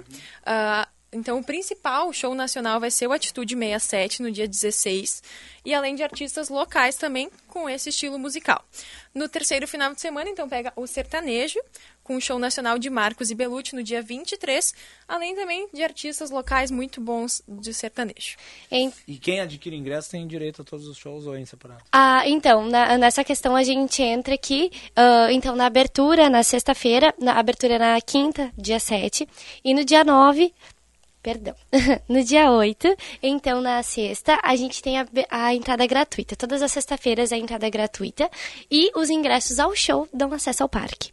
Então, adquirindo o ingresso do show da Atitude ou do show do Marcos e Belucci, tu tem acesso à feira, acesso a toda a festa. Uh, o ingresso também, ele é super acessível, né? O ingresso da festa, ele é 10 reais. E na sexta, de novo, né? Entrada é gratuita. Uh, ressaltamos, novamente, haverá a uh, degustação de kiwi, né, na entrada da festa. Então não vai faltar o delicioso kiwi de farroupilha vocês, pra gente provar. Vocês preferem o kiwi descascado ou cortado ao meio e comido de colherinha? Olha, olha, a kiwi de Ambos qualquer forma é bom. kiwi meio complicado de descascar. Eu prefiro cortá-lo ao meio e comer de colherinha. Isso, na Mas festa... ele é bom dos dois jeitos, né? Não, na... é bom dos dois jeitos. Exato, na festa a gente vai ter a degustação da forma que tu gosta. Então, claro. a, a, obrigação é a, a tua é, Vocês só não disseram que já tinha sido um pedido dele, né? Vocês só não sabiam disso. Ah. já, já tinha explanado a sua preferência e nós tínhamos acatado. Já, eu prefiro ele cortado ao meio, é mais prático. Eu sou a favor das frutas práticas, né? Então, o kiwi tem essa facilidade. Exato. Você corta casca ao meio Uh, a, a favorece, inclusive, também o nosso turismo de inverno, né? Então, a Serra Gaúcha, ela sempre foi muito conhecida por isso. E a FENACIV, ela favorece muito, acontecendo em julho, né? No auge do nosso inverno, onde também vai ter um grande comércio das nossas malharias, que chamam bastante atenção em Farroupilha também estarão presentes na nossa FENACIV. Então, atrações, realmente, é o que não falta na nossa feira, e por isso o convite ele é tão carinhoso para o nosso Rio Grande do Sul. Muito bem. Jonas Tomazini, a Rainha falou um pouco sobre as malharias, que são alvo da destinação de muitos turistas de todo o estado do Rio Grande do Sul. As malharias ali de Farroupilha são sempre lotadas de pessoas e é só passar pela RS ali, vai constatar isso. É, eu queria que falasse rapidamente aqui como é que tu vê o ambiente econômico nesse momento, que é um ambiente de retomada e, e principalmente na região da Serra, Farroupilha tem sido alvo da destinação de muitos turistas pela questão da Fenaquive, recentemente da Romaria de Caravaggio, agora Entrai, uh, e por óbvio, as malharias. Fala um pouquinho sobre isso. Guilherme, o nosso setor malheiro já é forte há alguns anos e nós temos as nossas malharias que estão se estruturando cada vez mais, né? Nós temos já prédios bonitos que recebem as pessoas. Sim. Recentemente a gente teve não só ali no complexo da a RS, Capital Nacional da Malha, né? Capital Nacional da Malha, a gente teve uma malharia também grande que apresentou um prédio novo que tem recebido as pessoas. O movimento de ônibus já no começo da madrugada, ele é muito intenso no nosso município e tem sido cada vez mais uma uma marca registrada. O que a gente pode dizer é que Farroupilha possui uma economia muito diversificada. E isso é bom. Isso é bom porque a gente tem crises pontuais no Brasil que muitas vezes afetam mais determinado setor econômico. Nós temos das nossas 10 empresas de retorno de CMS, quem sabe aí sete que não concorrem entre si no mesmo setor. Então você tem uma situação mais pontual, por exemplo, lá no setor metal mecânico, você afeta um determinado grupo de empresas, mas as outras não deixam com que o município sofra tanto. Isso acaba sendo positivo, claro, a gente ainda atrai mão de obra de fora e isso é positivo para o crescimento do município, mas também muitas vezes nós recebemos pessoas que vêm sem uma estrutura, sem, vêm sem a questão da habitação, vêm que, sem a questão da creche, da saúde e o município acaba tendo que arcar até que ele possa se estruturar como família, acaba tendo que arcar com esses atendimentos básicos primários por um determinado período. Mas Farroupilha é feita por muitas mãos mãos, desde os nossos primeiros imigrantes que chegaram em Nova Milano e até os que estão hoje chegando, principalmente da fronteira aqui do Rio Grande do Sul. É a região que mais entrega pessoas que continuam nos ajudando a desenvolver o nosso município. Muito bem. Eu tenho uma pergunta fundamental aqui, foi falado dos atrativos. O prefeito Fabiano Feltrin não vai cantar? Não. Não vai, não vai. Não, dessa eu vez. falo isso porque o prefeito Fabiano ele faz uh, um dos seus trabalhos, inclusive com uh, credencial social, é cover de Elvis Presley. Sim. E ele é notoriamente conhecido por isso. Sim. Não vai ter uma participação dele. Dessa vez não. Dessa não, vez ele, vai ser, na abertura vai ser só, vai ser só prefeito. Vai, ele continua fazendo para diversas Sim, entidades assistenciais, né, do nosso município, de outros da região. É o momento em que ele se apresenta. Aqui na FENAQUIV a gente vai prestigiar outros, outras pessoas, outros profissionais. Mas eu ressalto, o trabalho feito pelo prefeito em vários lugares, ele é reconhecido. Tem um aspecto social bastante importante, por isso eu perguntei. De qualquer modo, eu gostaria de agradecer muito a visita de vocês aqui no Grupo Bandeirantes para falar sobre a FENAQUIV, dos dias 7 a 24 de julho, lá no Cinquentenário, no Parque Cinquentenário, em Farroupilha. Tá aí, então, eu vou deixar a palavra final com vocês. É, Rainha. Perfeito, então a gente agradece novamente aqui o espaço de poder estar falando com uma boa parte do nosso Rio Grande do Sul, né? Então é muito importante estarmos aqui e fica o convite. Esperamos de forma muito carinhosa a presença de cada um, que possamos retomar, retomar o nosso evento e poder celebrar a vida também na FENAQUIV. Dos dias 7 a 24 de julho, esperamos você em Farroupilha. Muito bem. Princesa Ana Paula e Princesa Milena. Muito obrigado. Muito obrigada novamente pela oportunidade, pelo espaço e então chamar a todos para ir lá na FENAQUIV. Os farroupilhenses vemos que eles estão com umas expectativas bem altas, igual as nossas, uhum. mas acredito que os outros municípios também venham prestigiar essa retomada. É uma grande retomada, a nossa 24ª FENAQUIV, tanto uma retomada de público após uma pandemia, onde uh, agradecemos pela saúde, agradecemos pelo trabalho que temos e também uma retomada do nome, da data. Isso é muito importante para nós, para todos os farroupilenses e de toda a Serra Gaúcha, né? Como o nosso vice-prefeito acabou de falar, não é apenas uma cidade que faz o turismo, né? A Serra Gaúcha, unindo, ela se torna mais forte e isso atrai pessoas do Brasil, de todo o Rio Grande do Sul. E é muito bonito e muito obrigada pelo espaço, Com obrigada certeza. pela acolhida e sejam todos uh, bem-vindos e venham conosco viver a 24ª FENAQUIV. Muito obrigada. Obrigado, Jonas Tomazini. Muito obrigado. Guilherme, muito obrigado. Quero aqui te alcançar algumas lembranças do nosso município. que bonito. Quero que tu deixe aqui bem, na, na, na, na, rádio, Guilherme, é para você mostrar. Caravaggio, maior porque claro santuário do sul do Brasil. Os visitantes da FENAQUIV terão a oportunidade também de conhecer o nosso santuário de Caravaggio e aqui depois para você brindar com os colegas, Poxa Guilherme, vida. também uma, uma moscatel. Agora tu me deixou numa situação difícil, Jonas. Eu vou ter que brindar com os colegas e não vou ficar pra não, mim só. É que, ele, Mas tudo bem, é que eles, é que eles viram ali lá, eles viram ali fora, Guilherme, já me disseram que, que, ia, que ia ter. Muito então bem, aqui é a tá, sacolinha. obrigado. Aqui é a sacolinha da... Farroupilha também, né, Guilherme, é, o maior produtor de uva moscatel do Brasil. Verdade. E a gente sabe que é, para o gosto de muitos, o espumante moscatel ele é o mais adequado. Então a gente convida, vai ter lá na nossa Fenaquive. E eu encerro, Guilherme, dizendo que na Fenaquive ela é realmente muito diversificada. Nós vamos ter desde a exposição das nossas maiores empresas, nós vamos ter o pão das milanesas, vamos É bom, ter a hein? nossa agricultura familiar, vamos ter o moscatel. Então, claro, o Kive e a Fenaquive são o primeiro nome, mas nós teremos muito das potencialidades do nosso município para oferecer para quem vier nos visitar do dia 7 ao dia 24 de julho. Muito obrigado pela oportunidade. Muito bem, muito obrigado. E a depender de como os meus colegas se comportarem, a gente divide aí Isso. ao longo da semana. Eu tenho certeza são bons colegas, nós dividiremos aí o brinde do Moscatel que o Jonas Tomazini e as soberanas eh, nos alcançaram aqui. Muito obrigado a vocês pela Obrigada. presença. Obrigada, muito obrigada. Parabéns pelo trabalho, uma boa Fenaquive. Nós vamos ficando por aqui. Na sequência tem o Atualidades Esportivas, segunda edição. Hoje tem Grêmio jogando contra o esporte. Expectativas em relação ao jogo, todos aqui né, né, vão fazer a cobertura diante da nossa equipe esportiva. Fiquem ligados na programação da Rádio Bandeirantes. Uma boa tarde.